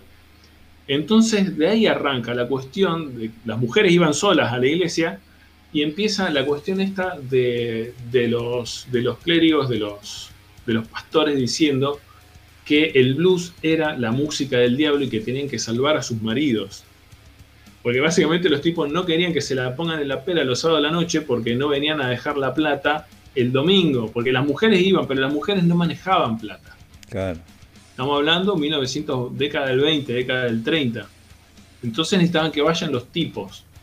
Entonces empieza toda la cuestión esta que después la hereda el, blues, el jazz, el rock y termina en el, en el metal. Pero viene, viene todo de ahí. Y sobre todo, bueno, la cuestión esta del tipo que desaparece y 18 meses después aparece tocando como los dioses. Empieza a correrse el rumor y él también empieza a fomentar esa leyenda de que él, eh, sí, que había hecho un pacto con el diablo y empieza a hacerse famoso así. Eh, el tipo este muere a los 27 años, también es el primero en, Mirá, del en club. la lista. ¿Cómo? ¿El club de los 27? Eh, creo que es el que inicia el club de los 27. Mirá. Ah, Eh, no existe ninguna de- fe- eh, filmación del tipo. De hecho, existen dos fotos nomás. Y lo único que ha grabado fueron 29 canciones. Y de a, pai- de a partir de ahí se menciona, algunos incluso están en el John Hammond, Keith Richard, Eric Clapton, eh, están en el documental hablando del tipo. Eh, pero la influencia del tipo, arrancando por, por- por este John Hammond, que creo que era el, el que, lo, el que lo desafía en el, en el bar este, hasta Moody Waters, considerado uno de los, de los, de los padres del blues moderno, y bueno, el que escribe la canción, Rolling Stone, eh, que también a su vez el que inspira a, a otros músicos a escuchar a Robert, John, Robert Johnson, como de ahí Bob Dylan, lo- los Rollings, eh, sobre todo Brian Jones y Keith Richard eran muy fanáticos, Jimi Hendrix, eh, qué sé yo, Led Zeppelin, Joe Fogerty, el que se te ocurra, todos ha, influido en el que se te ocurra. Ah, Y, todos los que, más allá aunque no haya sido directamente, indirectamente, básicamente es el, el que, al que le debemos el rock, porque muchas de las cosas que, que Chuck Berry toca no salen de, de Martin McFly, si- sino de, cuestiones que venían de- de- del blues. De esta cuestión también de, tocar al mismo tiempo eh, la parte baja y, la parte, digamos, la parte melódica. Eh, eh, incluso, bueno, el Clapton creo que lo, lo- lo- lo definía como el más importante músico de blues que haya vivido. Lamentablemente, bueno, él muere a los 27 años. Eh, él había estado eh, beboteando ahí con una mina que tenía esposo y aparentemente el tipo se toma un trago, empieza a escupir sangre y, cae muerto. O sea, obviamente lo, lo, lo cagaron envenenando. Eh, lo, paradójico de todo esto también es que el momento en que el, el blues empieza como a explotar, un agente, no sé si era John Hammond o Moody Waters, andaba organizando un concierto eh, enorme en el, en el Carnegie Hall, creo que era, donde convocan a varias de estas figuras eh, que iban a tocar ante toda la, digamos, la, la crema innata de la cultura neoyorquina o, o de donde sea que esté el Carnegie Hall. Eh, y el tipo lo mandan a buscar y había muerto hacía 3, 4 meses. Así Uh. que en el momento en que pasan varios artistas y en un momento ponen el fonógrafo en el medio del escenario y simplemente dejan, dejan sonando el disco del tipo, porque había, había muerto, pero eh, el respeto, eh, la consideración que le tenía John Hammond era tan grande que le hacen esa especie de, de homenaje. Y a partir de ahí eh, los discos del tipo empiezan a, empiezan a venderse por todos lados. Eh, yo lo definiría como el Trinche Karlovich del blues del Delta del Mississippi. Totalmente. Porque qué buena no definición. existe, no, existe muy poco registro del tipo, la verdad, y, eh, y la influencia que ha tenido es enorme. Eh, pasando a otra cosa, terminé finalmente The Morning Show, la verdad, muy buena. Eh, me había faltado dos o tres capitulitos, pero la verdad que cierra, cierra muy bien todo y estoy esperando ahí que salga la segunda temporada. Pues la verdad de lo, de lo, de lo que he visto en los últimos años de, lo mejorcito. Eh, de lo mejorcito después de otra que también terminé, eh, The Crown. la verdad que, No, la verdad que la. Y la tercera temporada, la verdad, yo ya. Me parece que es la mejor hasta ahora. Eh, sí, vos sabés que primero lo que me pasó con The Crown a mí era que me la pasaba pausando y mirando Wikipedia. Sí. Porque estaba muy entretenido con eso. Eh, aprendés, digamos. Pues sí, no puede ser. Eh, mucho, mucho es hecho para la serie, pero tiene todo una buena base histórica y es interesante. Aparte vos decís, la mina está viva, está ahí. Em, y segundo, me encantó la actriz que hizo de ella de joven. O sea, me parece que es fantástico lo bien que hace el personaje. Vos em, empatizás con cómo tiene que mantener esa, esa portada, ¿viste? Claire Foy. Eh, la, primera dos temporadas. La, las primeras dos. Sí, vos sabés que yo también estaba con, con, digo, che, pero sacan a la mina esta, sacan a, a la, ¿cómo se llama? A Vanessa Kirby, la que hacía de, de Margaret. Sí, que era buenísima. Eh, sí. Aparte, cambio a Elena Bonham Carter, que físicamente es como raro. No, no es. No hay una correlación ahí. Pero sí creo que esto, como decís, la, la tercera temporada se va a la mierda porque se transforma más en una serie política y está muy bueno como lo hace. Em, sí, totalmente. Y yo lo que me quedé así fuerte de la serie que me voló mucho, mucho, mucho la cabeza es el personaje de Churchill. Es impresionante. No, el laburo de eh, John Lithgow. Sí, eh, el papá de Barney. sí. No, no, pero yo lo tuve que buscar eso de que eh, cuando le hacen el cuadro. Épico, épico. Yo no puede ser. y efectivamente hubo un flor de quilombo. Un flor de quilombo de. no solo de, decir, che, ¿cómo? Eh, para el que no lo no sepa, en, cuando Churchill cumple 80 años, ella medio retirado de la política, si bien estuvo activo hasta muy avanzada edad, eh, era un tipo que no soportaba verse débil. Y el regalo que le hace eh, la, corona es un retrato que se calcula que está valuado en ese momento en un millón de libras esterlinas. Por un, artista, la verdad no, recuerdo el nombre, pero se ve que era un, un pintor de esa época bastante bastante en boga. Eh, y cuando lo descubren, Churchill no lo había visto. Eh, la primera vez que Churchill lo ve es cuando lo descubren atrás de él y, lo considera espantoso. Porque dice, me veo como débil, como, como gordo, como no sé.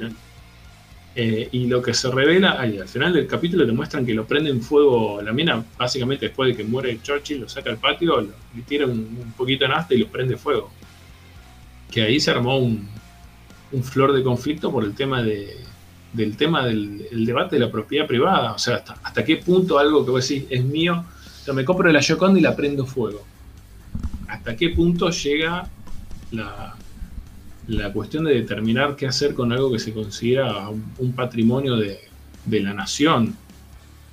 Sí, eh, eso, ya, que lo, algo que lo vi en la serie esta de que después quizás hablemos la, la del ajedrecista de, de Queen Gambit, que cuenta una anécdota de un tipo que compra una obra de Miguel Ángel y la borra.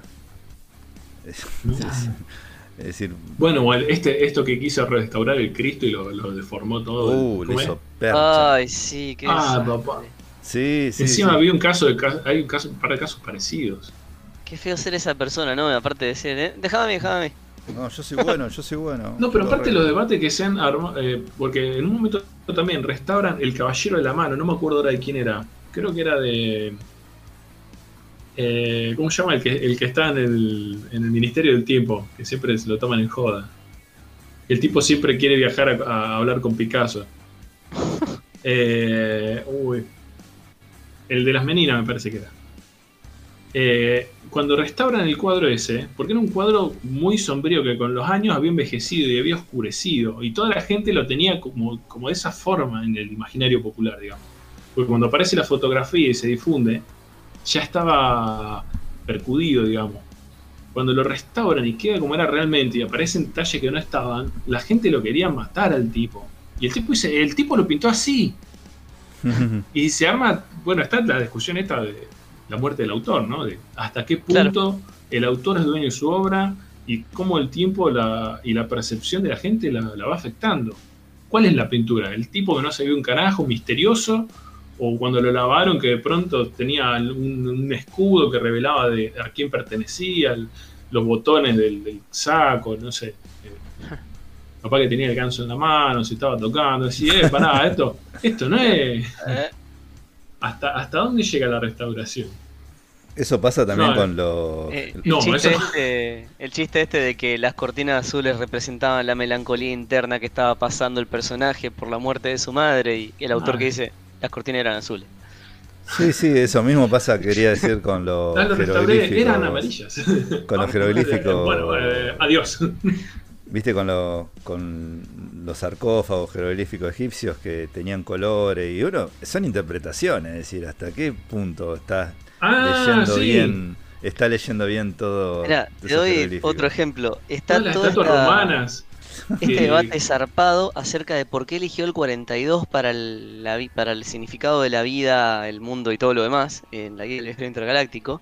Hay un millón de teorías y, por ejemplo, una es que casualmente el 42 es el código ASCII del asterisco, que el asterisco representa todo. Entonces, hay toda esa teoría que está re buena.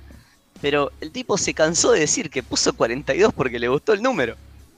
Sí, sí. Hay grandes directores, creo que uno de ellos era Kubrick, que más de una vez decían interpretaciones que él realmente no había querido expresar eso. es decir, está eh, interpretaciones distintas, ¿me entendés? No era tan profundo a veces, pero bueno. Eso pasa, viste, también, como lo que explicaba recién Leo con, las obras.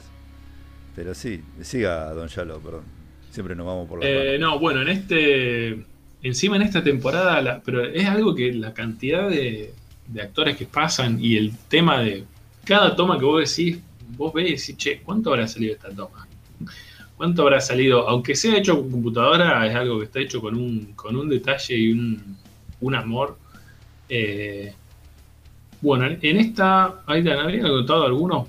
Eh, el personaje de Gerald Chaplin lamentablemente está muy poco tiempo, pero está en una de las, una de las escenas más, más heavy de la temporada.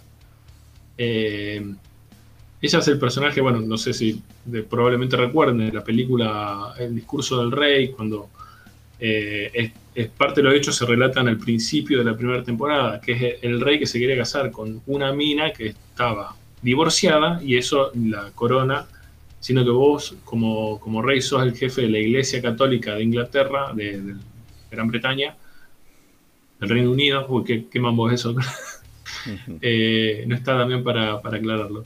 Eh, eh, vos no, no, podés, obviamente, casar, en esa época no podías casarte con, una mujer divorciada. Y el tipo renuncia a la corona y le queda en, pleno auge de, la Segunda Guerra Mundial el, trono del tartamudo, que, era el que le tenía que dar eh, ánimo a la nación. Eh, que bueno, eso pasa al, principio de la primera temporada.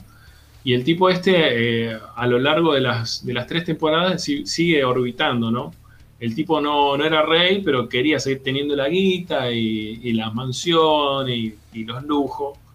y hay un tire ahí, sobre todo por en un momento también tuvimos que ir a Wikipedia, seguro vos también, Waldo, eh, cuando se revela su que se carteaba con, los nazis. Sí, mal. No. Espera, aparte el tipo le había recomendado bombardear en tal lugar que era débil, vos decís, no puede ser. Eh, obviamente la, corona todo esto dice, no, era, era un invento de los nazis para, para eh, tirar abajo la moral británica, qué sé yo. Bueno, eh, ustedes, hablando de eso un poco, me engancho, una, tontería, pero la, cuento ya que está. Eh, Vieron que hay un mito grande como una casa, de que si comes zanahoria te mejora la vista. No sé si lo han escuchado de sus abuelas, de sus tías. Bueno, eso en realidad es algo que inventaron los ingleses, porque los pilotos en realidad eh, eran muy buenos pilotos y decían que en realidad. ¿Cómo? Decime. No, eh, los tipos habían diseñado, porque obviamente todo esto es, ¿viste The Imitation Game? Sí. La película de, Turing, que Sí, sí, sí. el personaje Eh, de Cumberbatch, hace de Alan Turing y fabrican la máquina que desencripta eh, la- los códigos que transmitían los nazis con la máquina Enigma. Y lo primer, el primer mensaje que captan es que iban a, a- a hundir dos barcos. Y dicen, bueno, llamemos y avisemos. Dice, no, pará, si vos avisas, los nazis se dan cuenta que tenés el código de la, de la máquina y lo cambian. Tiene que sacrificar gente, sí. No, claro, pero a partir de ahí sale la, la cuestión esta de empezar a usar el servicio secreto para filtrar información de, eh, por ejemplo, Falsa eh, que at- atrapaste a un soldado nazi en tal lugar, entonces él te pasó la data y por eso vos supiste que iba a pasar tal cosa. Todo el concepto de la contrainteligencia, digamos. Claro. Y los tipos tenían un sistema para de, de detección de calor para. Se ve que era un sistema para, para, para apuntar mejor, digamos, en la noche. Eh, entonces, claro, los tipos, si vos empezabas a voltearle aviones de noche, se iban a dar cuenta que vos tenías algo. Claro. Entonces, si- el tema es que si vos te, te, te hunden un. te bajan un avión y te van a buscar en los restos y te buscan qué, qué tenés, eh, eso, eh, digamos, te puede repercutir en contra porque pueden desarrollarlo, hacer eh, ingeniería inversa y aplicarlo en sus naves. Entonces, lo que empieza a difundir eh, la inteligencia británica es que. Eh, hacía años eh, Inglaterra venía haciendo un experimento dándole de comer mucha zanahoria Sí, a los está, pilotos está, y debido a eso, los tipos tenían un- una visión tan Aguda. tan. Les había hecho tan bien a la visión que podía ver en la, de noche los objetivos. Entonces estamos todos comiendo zanahoria como boludos Pero hace hasta el 70 día de años. hoy, gente que cree que, que la zanahoria. Es como el misterio, como el mito de la vitamina C. Que mírenlo en un, Damián- en un video de Damián Cook, de- que te explica que no, no te hace una mierda la vitamina C. Es decir, tenemos No, eso me parece que venía más de un, un científico aplicando mal el método científico. Claro, Claro, porque el tipo, cual. era, el tipo era muy fanático de la naranja. Viene por ahí. Saltando a conclusiones. Véanlo porque es buenísimo. Eh. Bueno, pero sí, el de la zanahoria, boludo. Todo, ¿Cuántas veces nuestras abuelas, nuestras madres, tías, comés, comés zanahoria que te hace bien a la vista y vos le mandabas la zanahoria? Y bueno, en el 50 y 57, 58, que había salido también un libro de uno que contaba que el tema de, de antes de la guerra de las Malvinas, ya la idea de, de ocupar, bueno, necesitaba un justificativo para traer bases, eh, sobre todo ante la OTAN, traer bases militares, eh, digamos, empezar a armarlas en el sur. Que es por lo que empiezan a decir, che, ¿sabés dónde se fueron todos los nazis? A Argentina, a comer bifes. Entonces, de pronto la, la operación Paperclip y los nazis en Inglaterra y en Rusia no existieron y se vinieron todos acá a- con los X-Men. Eh, A Villa vinieron, no, vinieron cinco a Villa. Eh, sí, no, la, y aparte el tema de ocultar todo, que es el, el trauma que tiene al final de la película eh, Turing, que es prácticamente un héroe de la nación y, y no pueden decir nada y termina perseguido por, por otra cuestión. Ah, más, Eh. ca- castrado bioquímicamente. No, desastre. terrible. Pobre hombre, de verdad que. Terrible. Y ahora estoy re manija esperando que venga Gillian Anderson a hacer de, de Margaret Thatcher. que es- Uh, posta. Va a ser raro. Oh, qué fuerte que va a ser eso. en cuatro días viene. ¿Sabes quién tiene de ser Thatcher para mí? La, la que hace de Ambridge en Harry Potter. Es el mismo personaje. Es igual. es igual, No, boludo. otra vez Meryl Streep. ¡De Uh, una! Mary Street, Mary Street. Mary Street puede hacer lo que sea. Ya lo Meryl ya puede la ser. Batman. Como dijo Modern Family. Sí, sí. Puede ¿Cómo se llama la de, la de Thatcher que hizo Meryl Streep? Eh, La mujer de hierro, Thatcher. ¿no es? La mujer de hierro. La dama de hierro, la dama de La hierro. dama de hierro, la dama de hierro. Iron Maiden, ¿no? claro. La Iron Maiden. sí. apodo que le pusieron los rusos, o sea, para que la, la Unión Soviética te diga dama de hierro. claro, tiene que ser un poco duro. es como, es como que Ruggeri te diga eh, asesino de tobillo, ¿viste? Es como, Sí, que sí, te, sí. como que te llame Weinstein y te diga, no, te zarpaste, güey. Es como Eh, que pedófilo. te llamaba, no sé, eh, el, el Caca López, un defensor durísimo de Chacarita, ¿viste? No sé, una cosa así. Eh, no, bueno, y la, la verdad, si al- alguien tiene alguna duda de ver The Crown, eh, sáquesela, por favor. Yo creo que está en el top 5 de, de Netflix de cabeza. Y Bien. no sé si en el podio, sí. Para mí va derecho al podio. Eh, La mejor de todas. Perdón. La mejor, de, la mejor de todas las series de Netflix. Para vos. Eh, estoy ahí entre, digo, entre las que podés ver. no sé si yo ya lo estoy poniendo arriba de, Breaking Bad y. Mindhunter. ¿Verdad? Better Call Saul. Me parece que viene. Sí, no, no, no. Viene, viene muy bien. Espero, espero que. Porque, viste, este, está este miedo de que la caguen. Eh, eh, viene bastante, bastante bien. Hasta estas tres temporadas vienen impecables. Eh, destacable el, bueno, eh, Clancy Brown, la diferencia, eh, cómo te muestran la diferencia con la que persiguieron los británicos, el cambio entre, entre Kennedy y que lo hacía Michael C. Hall, Dexter, que vuelve el año que viene, parece. ¿Vuelve Dexter? sí, vuelve una miniserie. Sí, sí, sí. No sé, estamos entusiasmados. Para mí, por lo mal que cerró la serie, podría ser un, sobre todo por el personaje que mataron en, el último capítulo y que fue pum, y terminaron ahí. Y, la verdad que. Eh, no, hay forma de hacerlo peor. No es, no es, digamos, el camino, que era una serie que había terminado. Ay, justo salvo, salvo que hagan una pelotudez muy descabellada, eh, solo puede mejorar. eh, y bueno, en él hacía de Kennedy en la temporada 2 y en la 3 eh, Clancy Brown, el no sé si de Kurgan. Yo no vi Highlander, pero supongo que ustedes conocen el personaje de Kurgan. Vi Highlander, pero no me acuerdo ese personaje ni a La vi el grandote. Uno. Vi la 1 y la 2 yo. Me acuerdo el de grandote, un, tipo que debe medir más de 2 metros. Ah, Estuvo en el capítulo de Mandalorian, el sexto, el que hace de, del forzudo. Ah, ahí está.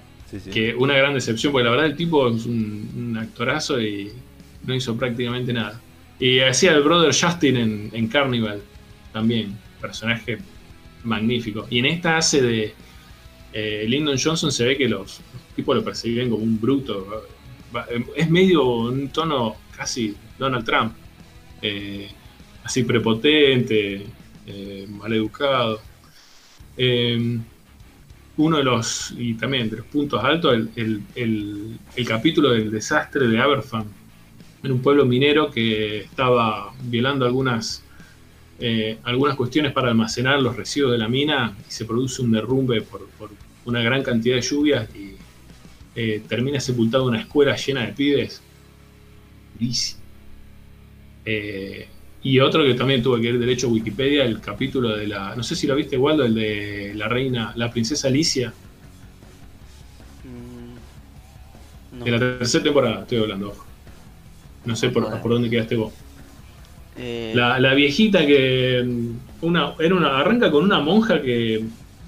Un, un convento cagado de hambre en medio de un conflicto político en Grecia Sí, sí, bombardeo, desastre, la mina va a empeñar una joya y le cae la policía porque dice, vos te robaste esta joya, era de la, de la familia real de, Dinamarca. Y dice, sí, sí. Y yo soy la princesa de, Alicia. Pela los papeles, la mina era una especie de, mezcla de descendiente de la realeza. La busqué, fue re interesante eso. No, pero aparte de la historia de la mina, si bien la entrevista que está en la serie es falsa, el, tema que tuvo la mina con los problemas mentales, con el mismo Freud que, le dice, no, vos sos histérica, y la dejó estéril, le radió con rayos X el útero, la dejó estéril, le hizo electrochoques, le, quemó el cerebro, la encerraron en un loquero. La verdad, lo que ha padecido de la mina esa, que aparte dentro de todo lo que vos ves ahí es la más, la más eh, digamos, querible de todos los garcas eso. Eh, la verdad que es una, visita constante a Wikipedia, la verdad. y el tema del golpe de Estado, también, eso no lo busqué bien en Wikipedia, pero cuando está a punto de, sufrir un golpe de Estado del Partido Laborista y lo convocan al, que es el, Lord de, Mountbatten, que lo hace eh, Charles Dance, que encima, eh, coso, eh, Tywin Lannister, ya está. Eh, la verdad, el papel siempre magnífico el tipo este. Pero en el capítulo este eh, hay un momento que los sienta a todos los tipos, había banqueros y, un montón de gente que, vos imaginate, vos acostumbrado a vivir acá, que el, peso es como, los patean por la calle, y en un momento se rumorea que van a devaluar un 5% a la libra esterlina. Ah, se, pone como loco. pero quieren. Se pudre, pero mal. No, no, no. Y encima enterarte en medio de todo eso que, sí, mira, no, esto es imposible, esto es imposible, esto es imposible. Ah, pero si la reina dice que está bien, se puede. ¿Cómo? El poder que tiene. Una Eh, consulta, por favor, porque hace rato quiero sí. preguntar. Eh, porque no sé de qué se trata la serie. Ustedes están hablando. Se trata todo de, del reinado de, de los reyes de Inglaterra. Todo. No, de- Ah, es más- todo es más de Elizabeth. la vida de ella, de Elizabeth. De Elizabeth, solamente de Elizabeth, pero va tocando No. todos los otros No, no, sí, alrededor. pasa que va, va Mm, pasando claro. conflictos personales. es de como otros- que. Perdón, Sí, no, te, no. te tapé sin querer. No, no, yo te, yo te empecé a vos. Estoy escuchando Eh, con delay, me parece. Era eso, digamos, la, es la vida de ella, pero si sos la reina de Inglaterra está un poquito en medio de todo, ¿no?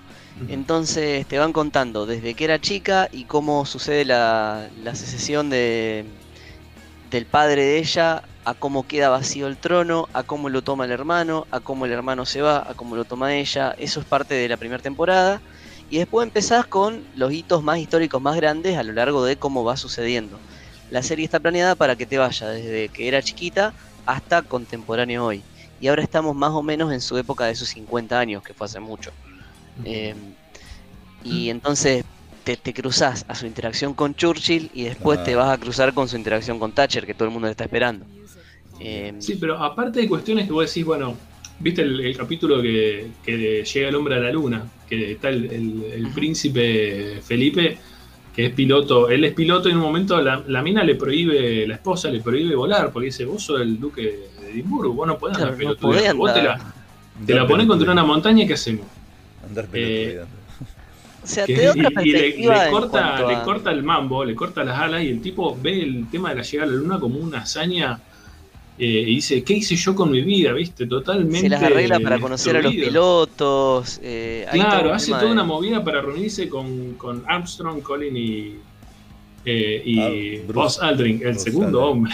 El segundo hombre El segundo. El, segundo se fue del primero. Después del primero. Pero como que está, está muy bueno porque te da una perspectiva diferente, digamos, de, de cómo a veces en un momento la, la corona trata de cambiar un poco su impronta para llegar un poco más a la gente, eh, también de cómo realmente están, sí, en el medio de todo eso, pero trabajan de ser figuras, o sea, no tienen libertad personal prácticamente, y eso te lo dibuja bastante bien, me parece.